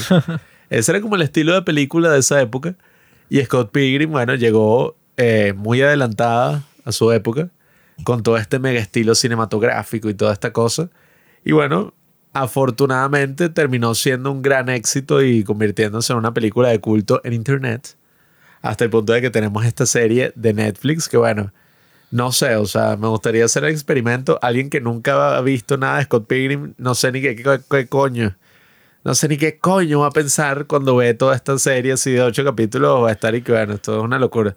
Va a pensar que esto es una cosa para esquizofrénicos, no sé. Sí, o sea, no sé, o sea, voy a ponérsela a mi mamá y voy a grabar su reacción. Se a ver qué es lo que opina. Eh, pero yo sí considero eso, o sea, yo considero que Scott Pilgrim es una de las grandes obras maestras del siglo XX, sobre todo de los 2010, o sea, fue como que inaugurar toda esta nueva época así donde el Internet iba a ir poco a poco consumiendo nuestras vidas, como que un momento decisivo antes de que eso pasara, donde comprar por Amazon era como que, wow, sea, qué locura, y que, ay, Netflix, voy a alquilar el disco, lo voy a pedir. Eso nunca ocurrió en Latinoamérica, pero bueno. ¿Cómo le dices Cody que esta cosa dice que tengo un mail? Y digo, wow. Sí, o sea, cuando todos teníamos esos monitores de mierda. correo electrónico. Y digo, mira, alguien me mandó una correspondencia digital. Y digo, wow. Todas las casas tenían esos monitores así, gordos de mierda, así. Eh, y bueno, era un momento único, ¿no? El Play 2, todas esas cosas que estaban, como la tecnología de esa época. Y, y bueno, nada, o sea, yo creo que mm, es una cosa que todos los que crecimos con eso, eh, vamos a ir reflexionando, o sea, como me pasó a mí, pues, o sea, yo ahorita lo veo y te lo juro que me parecía como que, bueno, este, no sé si perdedor es la palabra, pero como que, bueno, este tipo está en la mierda. O sea, como que está en un momento así de cambio en su vida donde, ah, o sea, está en las últimas. Como te dice el tipo al principio de la película, que él está entre trabajos. Sí, no. Qué bueno. ¿Entre qué y qué? Que no, esa es una historia llena de, de suspiros y tal. Sí, entonces, bueno, nada, o sea, yo creo que es súper interesante como los mismos creadores van madurando y van cambiando y, y cuando Brian Lee O'Malley escribió a Scott Pilgrim tenía 25 años y ya cuando hace esta serie está casi, o sea, cercano a los 50, tiene cuarenta y tantos ya. Y él dice como eso, pues, o sea, como el reflexionar sobre su propia obra. Hay muchas cosas en las cuales ella piensa distinto, muchas cosas en las cuales, bueno, le hace como otra revisión desde la madurez. Y por eso tenemos esta serie donde, bueno, el Scott viejo representa como que toda esa cosa así, que él mismo dice que, bueno, que bolas que yo estoy escribiendo y que no, el Scott viejo que está acabado y todo, y yo soy mayor que él. Y yo no me considero así como y que, ay, sí, listo, pues, o sea, ya, y que soy así. o Así sea, que lo ponen y que no, el Scott súper mega viejo y que de cuarenta y pico de años. Sí, y el sí, tipo sí. con el pelo completamente blanco, pero como si fuera Gandalf. O sea, tiene Sí. 80 años. Eh, conchale. Entonces, nada, o sea, yo creo que no queda más que alabar ese gran trabajo de animación, ese gran trabajo de Edgar Wright como director con Scott Pilgrim, que de verdad que es una de las grandes películas así de, no sé si la palabra es comedia visual, como diría Every Frame a Painting, pero sin duda es una película esencial. O sea, yo diría que todos los que quieren hacer cine o les gusta el cine tienen que verla. Y nada, o sea, lo que me gustaría ahora sería releerme el cómic, que es lo que me falta, o sea, pero completico, pues son seis, seis tomos. En verdad no es tan largo, pero creo que sería una experiencia interesante para estas navidades. Vamos a ver qué pasa. Y ya que estamos en Navidad, no nos queda más nada que desearles una feliz Navidad, un próspero año nuevo. Y si no han vuelto a ver Scott Pilgrim la película, creo que sería un buen momento para verla. Así como la película que hablaremos en nuestro siguiente capítulo, posterior a Navidad, se los dejamos de tarea si han llegado hasta acá, que es que vean el gran clásico de los clásicos de películas navideñas, que es It's a Wonderful Life, dirigida por Frank Capra. Esa es tremenda película, la quería ver desde hace tiempo. Y bueno, vamos a hablar de ella, vamos a sacar una en 15 la semana que viene. Si están escuchando esto, bueno, deberían ir y ver esta película con su familia si es posible en Navidad, porque yo creo que, bueno, es un clásico por una razón, no importa para mí en verdad el tiempo que pase, o sea, sigue siendo potente emocionalmente. Y bueno, ya les daremos nuestra opinión la semana que viene, pero vayan a celebrar la Navidad en familia, vean Scott Pilgrim, It's a Wonderful Life, todo en una misma noche del 24, y después canten karaoke con sus primos que no sueltan el maldito teléfono y se pasan toda la noche viendo TikTok. Rompe con tu falsa novia de secundaria.